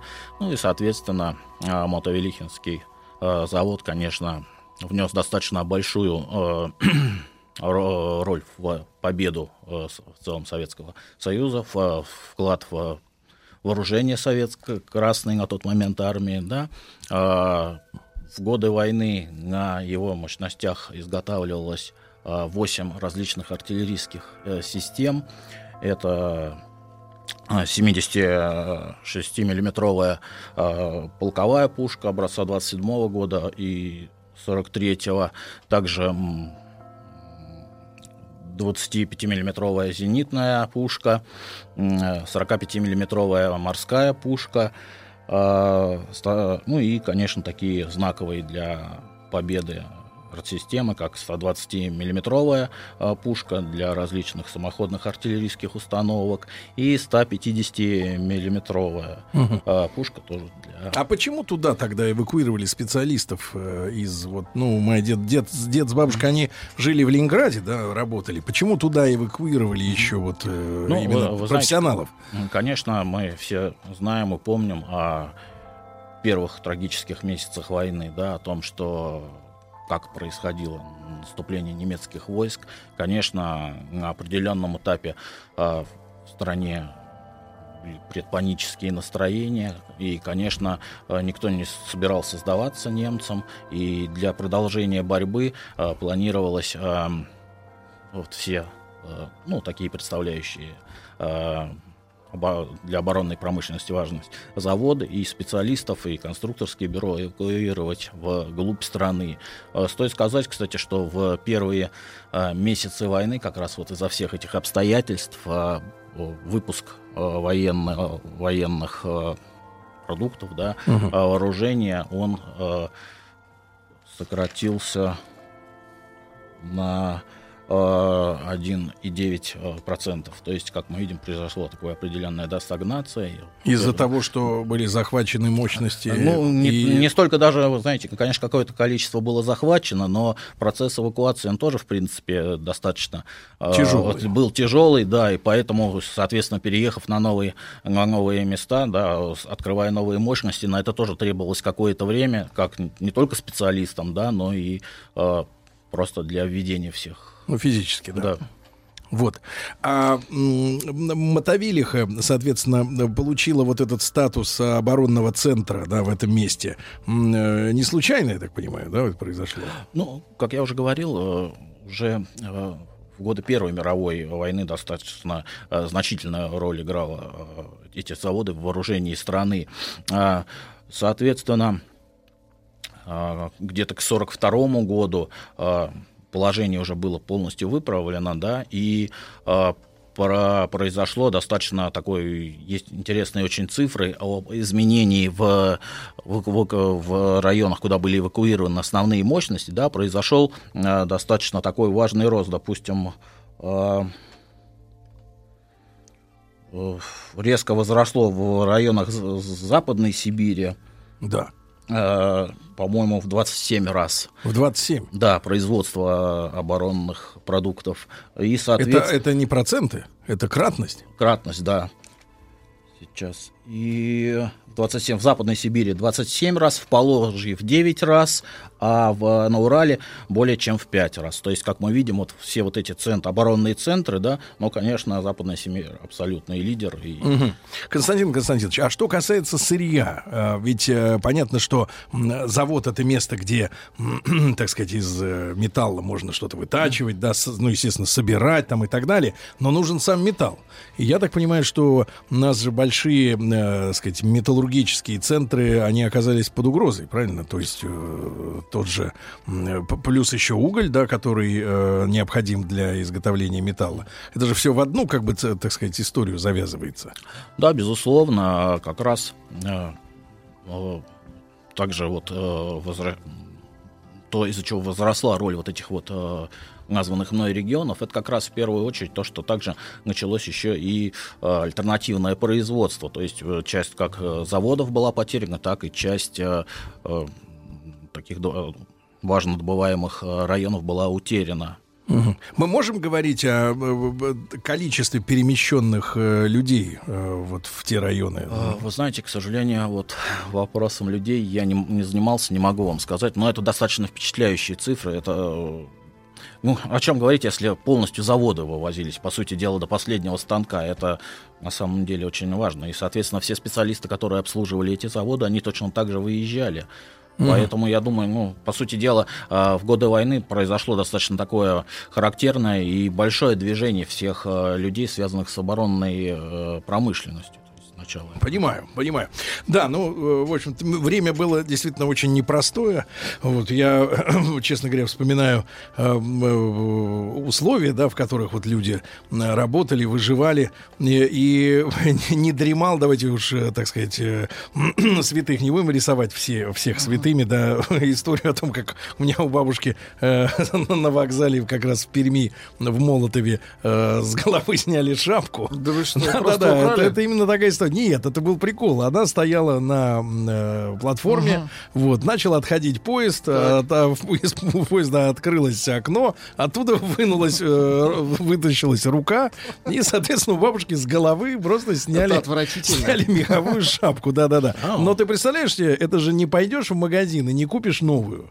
Во-первых, она дорогая. Ну, конечно, это вот в чем история-то, да. Людям при- приходилось достаточно тяжело бороться за жизнь. Вот такая история. Тыл. Друзья мои, ну, мне приятно, что э, в нашей аудитории есть люди действительно по-настоящему квалифицированные, э, рассказывают мне о том, Спасибо, что... Сергей. Да, олифа бывает натуральный из подсолнечных и, кукурузин, и кукурузных масел, а олифа аксоль уже делалась из нефти. Ну, я думаю, что вряд ли бы моя бабушка, М. которая вынуждена была гнилую картошку мороженую жарить на олифе, если бы она была из кукурузного масла, вряд ли она бы это дело запомнила бы, да. Вот. Но это де- де- дела минувших дней, но мы должны о них помнить. Ребятушки, наш проект э, «Тыл», Мотовилихинские заводы, это Молотов город, да, который э, вернул себе название Пермь, да, и даже, наверное, ну, мало кто уж сегодня и помнит, что он назывался Мол- Молотовым. Э, Константин Константинович Семенов с нами, военный историк. Вот мы о, о тех предприятиях говорим. Вот, кстати, Константин Константинович вспомнил новости минувшие, да, минувших выходных дней. Я так понимаю, там случился какой-то пожар Да, или на предприятии. да, Да, на ну что-то бывает, А, да. Но, тем не менее, слава богу, все закончилось и Да. достаточно быстро был потушен, но, тем не менее, такой тоже информационный повод о том, чтобы сегодня поговорить об этом э, Да. заводе. Вот. Что касается вот э, производства, опять же, да, э, артили- артиллерии, да, э, я так понимаю, что, ну, Иосиф Виссарионович же называл, артиллерией бог войны. Ну, не только Иосиф Виссарионович. Ну и другие уполномоченные Да, да, лица, да-да-да. Вот, я так понимаю, 8 типов орудий, да, Да, изготавливались? 8 ти- типов орудий изготавливалось на этом заводе. Стоит сказать, что за годы войны производство артиллерийских стволов на заводе возросло, возросло в 8 раз. Тоже достаточно большая э, цифра. Э, В 1944 году завод за достижения в оборонной промышленности был награжден орденом Трудового Красного Знамени, а в 1945 году э, орденом э, Отечественной войны первой степени. Ну, наверное, стоит сказать о том, что в целом вообще какие у нас достижения, да, по годам, как что, что вот было, допустим, что характеризовало какой-то, да, определенный этап войны. Вот в 1942 году у нас э, были модернизированы прекрасный самолет, да, штурмовик Л-2, э, также созданы самолеты Ла-5, Як-3 и э, были существенно модифицированные модели э, танков Т-34 и КВ-1. Э, в 1943 году самое, конечно, такое важное, э, это были модернизированные авиамоторы все. Э, в 1943 году, как мы помним, произошли основные э, сражения, танковые сражения, да, мы помним Курск, Прохоровка, и, конечно, в это время э, тоже шла такая гонка с немецкими конструкторами, с немецкими э, заводами. Стоит сказать, что э, в битве под Курском э, в, Курском, в Прохоровском сражении э, немецкой танковой промышленности был нанесен достаточно э, серьезный удар. А в чем наши моторы э, обыгрывали немецкие? Ага. Сегодня вот на обывателю, да, который, э, ну, выращен на дилерских центрах, да, ему сложно в это как бы поверить. Более того, мы сегодня в нашей авиационной промышленности, да, говорим, что наши, даже наши самолеты э, еще только ждут хорошие, так сказать, турбовинтовые двигатели, да, и пользуются там Роллс-Ройсами или еще чем-то. А, а мы должны были выиграть войну на, собственно, на полностью своих своих двигателях. Нельзя было купить запчасть э, где-нибудь у Боша.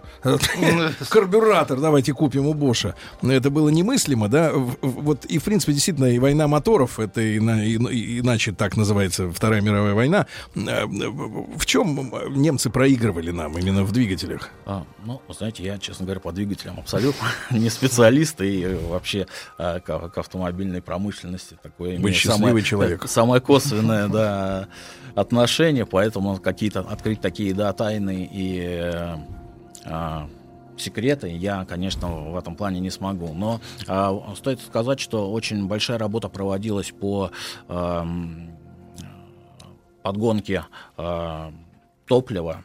Топлива, то есть... а, Качество топлива. Качество, да. То есть, и, ну и, соответственно, чтобы двигатели могли э, как-то, условно говоря, более, ам, скажем так, э, Ну, вы человек далекий от автомобилей. Да, да, да. То есть, в общем, понимаю. смысл- вот, смысл в том, что, ну, чтобы э, более непривередливо были двигатели, да, соответственно, ну и большое, конечно, внимание, особенно в танкостроении и в самолетостроении уделялось скорости. Это, конечно, тот, кто был быстрее, тот зачастую выигрывал. А, Мы поначалу, я так понимаю, испытывали очень большие проблемы из-за отсутствия связи, потому что наши танки в начале войны не были полностью радиофицированы. И О. командиры, они должны были, в общем-то, выглядывать из люка и координировать свои Это действия ужас, визуально. конечно, Это очень сложно. А немцы уже сразу, я так понимаю, были с рациями. Вот, они были в этом смысле более независимы, да, с другой стороны, более сплоченными. И э, более того, вот э, сегодня, когда мы смотрим, э, э, ну вот, например, военные игры наши, которые проводят Минобороны, да, регулярно, танковые, биатлон и все э, прочие сражения вот такие коллективные, да, когда соревнуются и водители танков, и наводчики, вот, э, в хорошем смысле слова.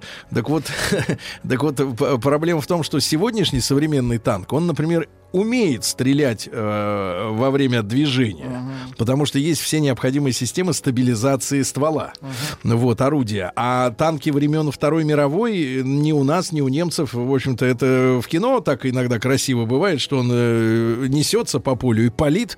Режиссеру так вот. захотелось. Причем палит такое ощущение, что почти автоматически. Дун-дун-дун, да, как часто всаживается. говорят режиссеры, я так вижу. Да, да, да. Но проблема в том, что действительно для визуального искусства э, э, э, именно сам, сам эффекты важнее, чем правда. Для многих, к сожалению, да, это касается разных сфер деятельности. Но э, танк должен был остановиться. То есть сначала он должен был превратиться в мишень. За это время э, взять цель, ударить по ней и снова И тогда тут же, продолжить да. движение. И это была очень рискованная история. Даже сегодня, да, когда э, танки э, современные, вот те самые, да, там с э, от- отличными моторами и, и, с другими э, скоростными характеристиками, и то по нормативам, э, ну вот, э, доставшимся нам от Советского Союза и сейчас, э, там около 15 минут живет танк в бою. Ау. То есть Ну, в нормальном, в нар- да, в нормальном танковом сражении танк живет э, 15 минут. Поэтому, э, когда иногда наши, знаешь, дилетанты, а по, большей, по большей степени, так сказать, убогие э, лежа- лежатели на диванах говорят, например, вот, у американцев в Абрамсах кондиционеры есть в танках. А, Спрашиваешь, а ты успеешь э, надышаться-то, Воспользоваться им. надышаться-то Да. кондиционированным воздухом за 15 минут? Чучело. Ну да. Вот именно, Ну, да. и тоже Эйбрамс плохой пример, потому что они плохо служат для нынешних э, современных целей. Да. Уничтожаются легко. Вот так вот, да. Константин Константинович, ну это понятно, да, у нас, э, соответственно, вехи. А, э, Отдельный, может быть, разговор. э, Мы же использовали, например, трофейное оружие, я имею в виду стрелковое, да? Вот, потому что некоторые, даже тот же пистолет ТТ, недавно знакомился с этой историей, да, пистолет ТТ наши разрабатывали на основе э, немецкого, так сказать, пистолета, ну, улучшали, но разрабатывали под патрон как раз германский. И более того, там э, э, смех заключался в том, что э, мы, мы вот при- привыкли видеть, как вот идут э, немцы в красивой форме от Хуга Босс. У них такие э, М42, да, вот, которые по ошибке называют шмайсером, этот автомат, да, классический. У них вот эти люгеры какие-то, пистолеты, да, э, такие револьверы всякие красивые. Вот. Вот. И, а, а наши, значит, партизаны или даже военные, они вот этим немецким оружием трофейным м, сражаются. Но на самом деле немцы тоже сражались нашим а, для Да, них трофейным безусловно. оружием, да, потому что, э, в общем-то, и качество, да, и, так сказать, все остальное. Другое дело, м, как бы м, танки не использовались. Нет, использовались. Тоже э, использовались? Да, немцы использовали. Даже во время Курского сражения. Наши Да, машины? Т-34 была целая рота в, в одном, в одной из эсэсовских дивизий, Серьезно? вооруженная танками Т-34. Это Трофе- для обмана? Нет, они были с немецкими Они знаками. понравились. Да, они, в принципе, кстати, один из э, немецких даже танковых асов, Мгм. эсэсовец, тоже вот и был знаменит тем, что из дивизии Тоттенкоп, тем, что он ездил на Т-34 и считал это практически Лучшей э, машиной. лучшей машины.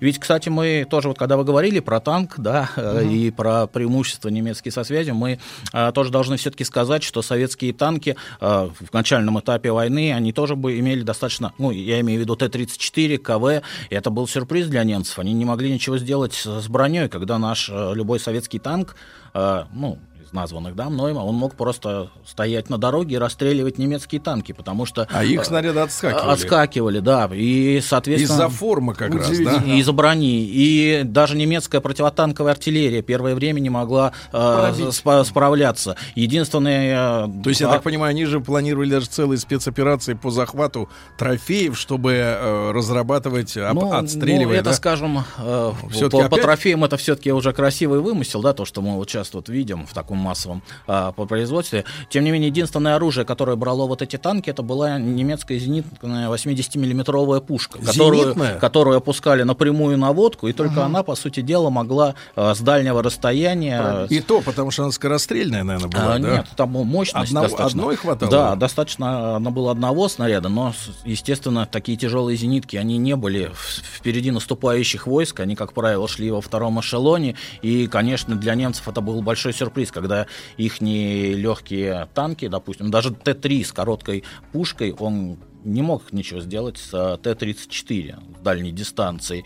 И э, как раз уже вот э, после Курского сражения, да, когда там наши танки столкнулись с «Тиграми», э, с- Новая э, да, машина, с новыми, да, с «Пантерами», да, то тогда, конечно, э, вот 43-й год э, тоже начались работы по еще более тяжелым, более маневренным танкам. Это Иосиф Сталин? Да, это Иосиф С-3? Сталин, который в сентябре как раз 43 года поступил на вооружение. Очень достаточно важный момент. Касаясь тоже продукции Мотолихинского завода, да, касаясь артиллерийских систем, стоит сказать, что в 43 году а, а, за 18 дней была сконструирована советскими конструкторами. Подумайте, за 18, 18 дней, дней, ну. да, 152-миллиметровая гаубица. И Гаубица это пушка какого свойства? Чтобы, так сказать, нам в бытовом разрезе понять. Ну, скажем так, это крупнокалиберная артиллерия, которая... Которая на дальние Да, расстояния. на дальние расстояния, то есть, ну, условно говоря, навесной такой ведет огонь. А, стоит сказать, что За 18 17 дней она была разработана, и за 40 дней она была пущена в производство. То есть Представьте, цикл налажен. Цикл, да, то есть, по сути дела, за 60 дней с- э, Красная Армия получила первоклассное артиллерийское а, ору- оружие, да, си- которое Тяжелое. пошло в массовое производство. Это достаточно э, важный такой факт и характерный пример, как работали наши конструкторские бюро, да, и как э, заводы принимали э, в производство. Потому что, ну, согласитесь, это даже для нашего времени это ничтожно маленький срок. Даже с учетом 3D принтеров, которые Да, да, сегодня, есть. безусловно. нет, ну просто у любого изделия есть период отладки. Ну, Ну, Правильно? естественно, естественно. И вот. Ну и, соответственно, э, в сорок четвертом году также про- происходили э, различные э, ну, разработки, да, В- конечно, в первую очередь это уже речь шла о доработке существующих, Модернизации. о модернизации, да, э, соответственно, какие-то усиления мощности артиллерийских снарядов, э, дальнобойности орудий, э, как я уже говорил, моторы. Ну и стоит, конечно, опять же подчеркнуть, что к концу Великой Отечественной войны, да, Мотовилихинский завод артиллерийский, он считался заво- артиллерийским заводом номер один. То есть его мощности были настолько впечатляющие, настолько объемы, да, а, и Конечно, и до сих пор он считается первым артиллерийским заводом России, ну, в, в плане важности. И артиллерию, конечно, никто не списывал со счетов да, и, по, да, и безусловно, хотя да. и... Константин Константинович, а вот смотрите, такой, может быть, абсурдный вопрос, но уже услышав про, э, так сказать, эсэсовский э, роту танковую, да, э, с Т-34, я уже теперь ничему не удивляюсь, если честно. А были попытки, э, не, не, не стало ли вам известно, были ли попытки каких-то диверсионных акций со стороны немцев, э, вот именно направленных против наших тыловых предприятий? Потому что, э, естественно, э, ну, наверное, авиация бы на такое расстояние не долетела, извини, до, до Перми. Ну, конечно. Сегодня даже на хороших больших самолетах, реактивных, я имею в виду, не хороших не в том смысле, что они, что там туалет есть, два, три санузла, а в смысле, что он летит быстрее, чем самолеты времен Второй мировой, да? В тыл-то так далеко не, но какую-нибудь зондеркоманду, да, диверсионного именно свойства отправить в глубокий советский тыл. Ну вот, может быть, об этом мы чуть-чуть поговорим после сразу новостей, новостей, э, вернее, короткой рекламы, конечно. Очень Ко- короткая. Очень короткая реклама. Сегодня с нами Константин Константинович Семенов, военный историк. Э, Наш э, проект э, «Тыл», посвященный работе тыла для победы.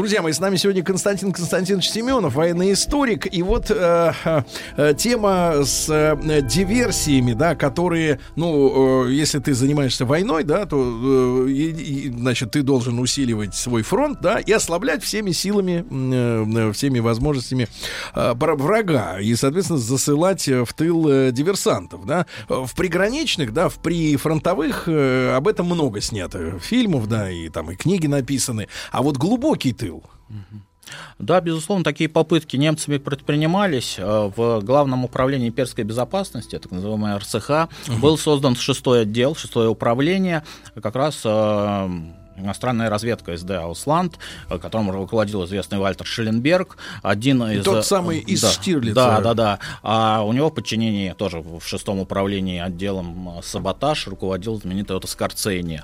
Это тот, который Да. вызволял э, этого Муссолини. Муссолини. Да, да, да. А Вот. То есть безбашенный.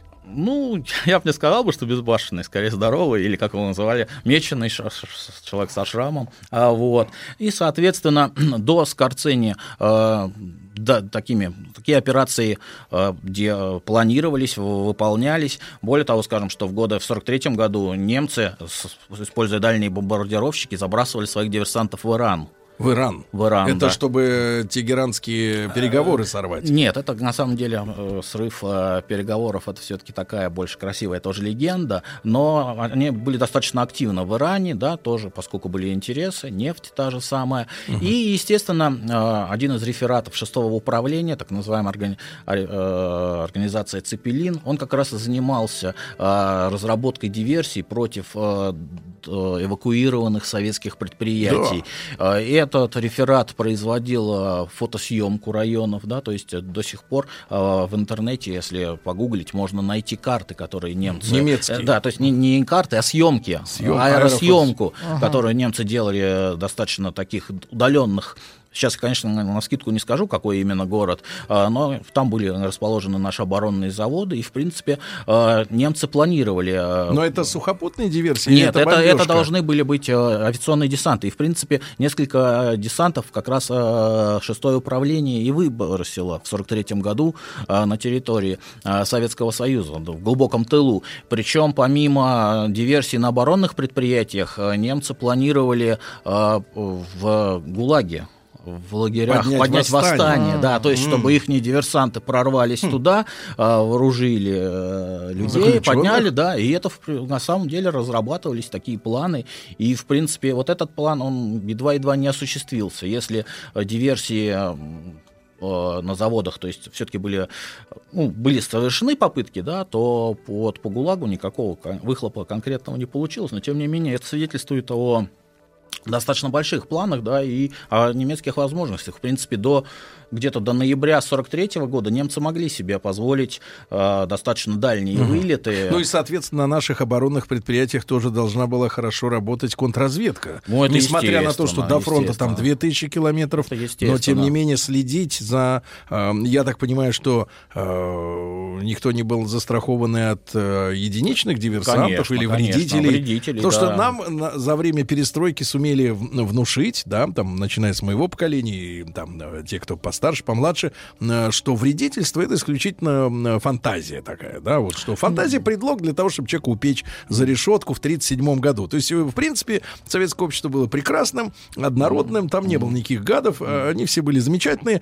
а вредители это вот только лишь НКВД за ними гонялось, и то выбивало признание в подвале. Но на самом-то деле вредители, ну, может быть, это другим словом, там, именно диверсанты. Ну, знаете, на самом деле истина, она где-то посередине. Конечно, нельзя сказать, что наше общество общество было монолитным, ага. прекрасным, да. Безусловно, были люди, которые вредили, а, безусловно, были идейные враги, они остались, они, конечно, были, так сказать, глубоко законсервированы, и э, Иногда, допустим, они даже имели причины обижаться на советскую власть, да, когда вся семья твоя репрессирована, ты ну, остался конечно. один, а тебя поставили к станку. Я думаю, этот человек, конечно, mm. иногда мог вспоминать о том, где, где покоятся его близкие, да. А, но, конечно, таких людей было очень мало, и, конечно, мы должны понимать о том, а, каким было советское общество в годы накануне войны, да, после э, больших репрессий, да, и в годы войны. А, то есть, ну, нельзя сказать, что подозрительность была всего всеобщий, да, но тем не менее... Бдительность. Бдительность, да, такая, можно даже сказать, не всегда здоровая. А, вот. Ну и, конечно, на каждом заводе, думаю, в каждом отделе был обязательно Первый отдел? Да, и первый отдел, и, я думаю, в каждом отделе сотрудник, который под глазами и ушами да, этого отдела. То есть, конечно, это тоже не стоит списывать. И это важно было Да, это важно, времени. да. То есть, э, я думаю, просто другое дело, что, конечно, сложно узнать статистику таких вот диверсий, да, каких-то актов. Многие вещи наверняка да, и не публиковались. Да, да и многие, я думаю, просто воспринимались как какой-то случайность, да, не всегда же можно было определить злой умысел, да. Ну да, да. Спасибо вам огромное. Константин Константинович Семенов э, с нами сегодня был военный историк. Э, мы говорили сегодня, ну и в целом о войне. Ну, для меня, да, вот такой факт сегодня совершенно необычный. Ага. Я думаю, для многих про из вас тоже, да, по, про бригаду, так сказать, ну или корпус, да, или рота, рота, рота, рота да, эсэсовцев, которые воевали на Т-34. С ума сойти. Значит, хороший танк. Хороший, хороший танк, да, да, да. Константин Константинович, огромное спасибо. Спасибо вам. Спасибо. Еще больше подкастов на радиомаяк.ру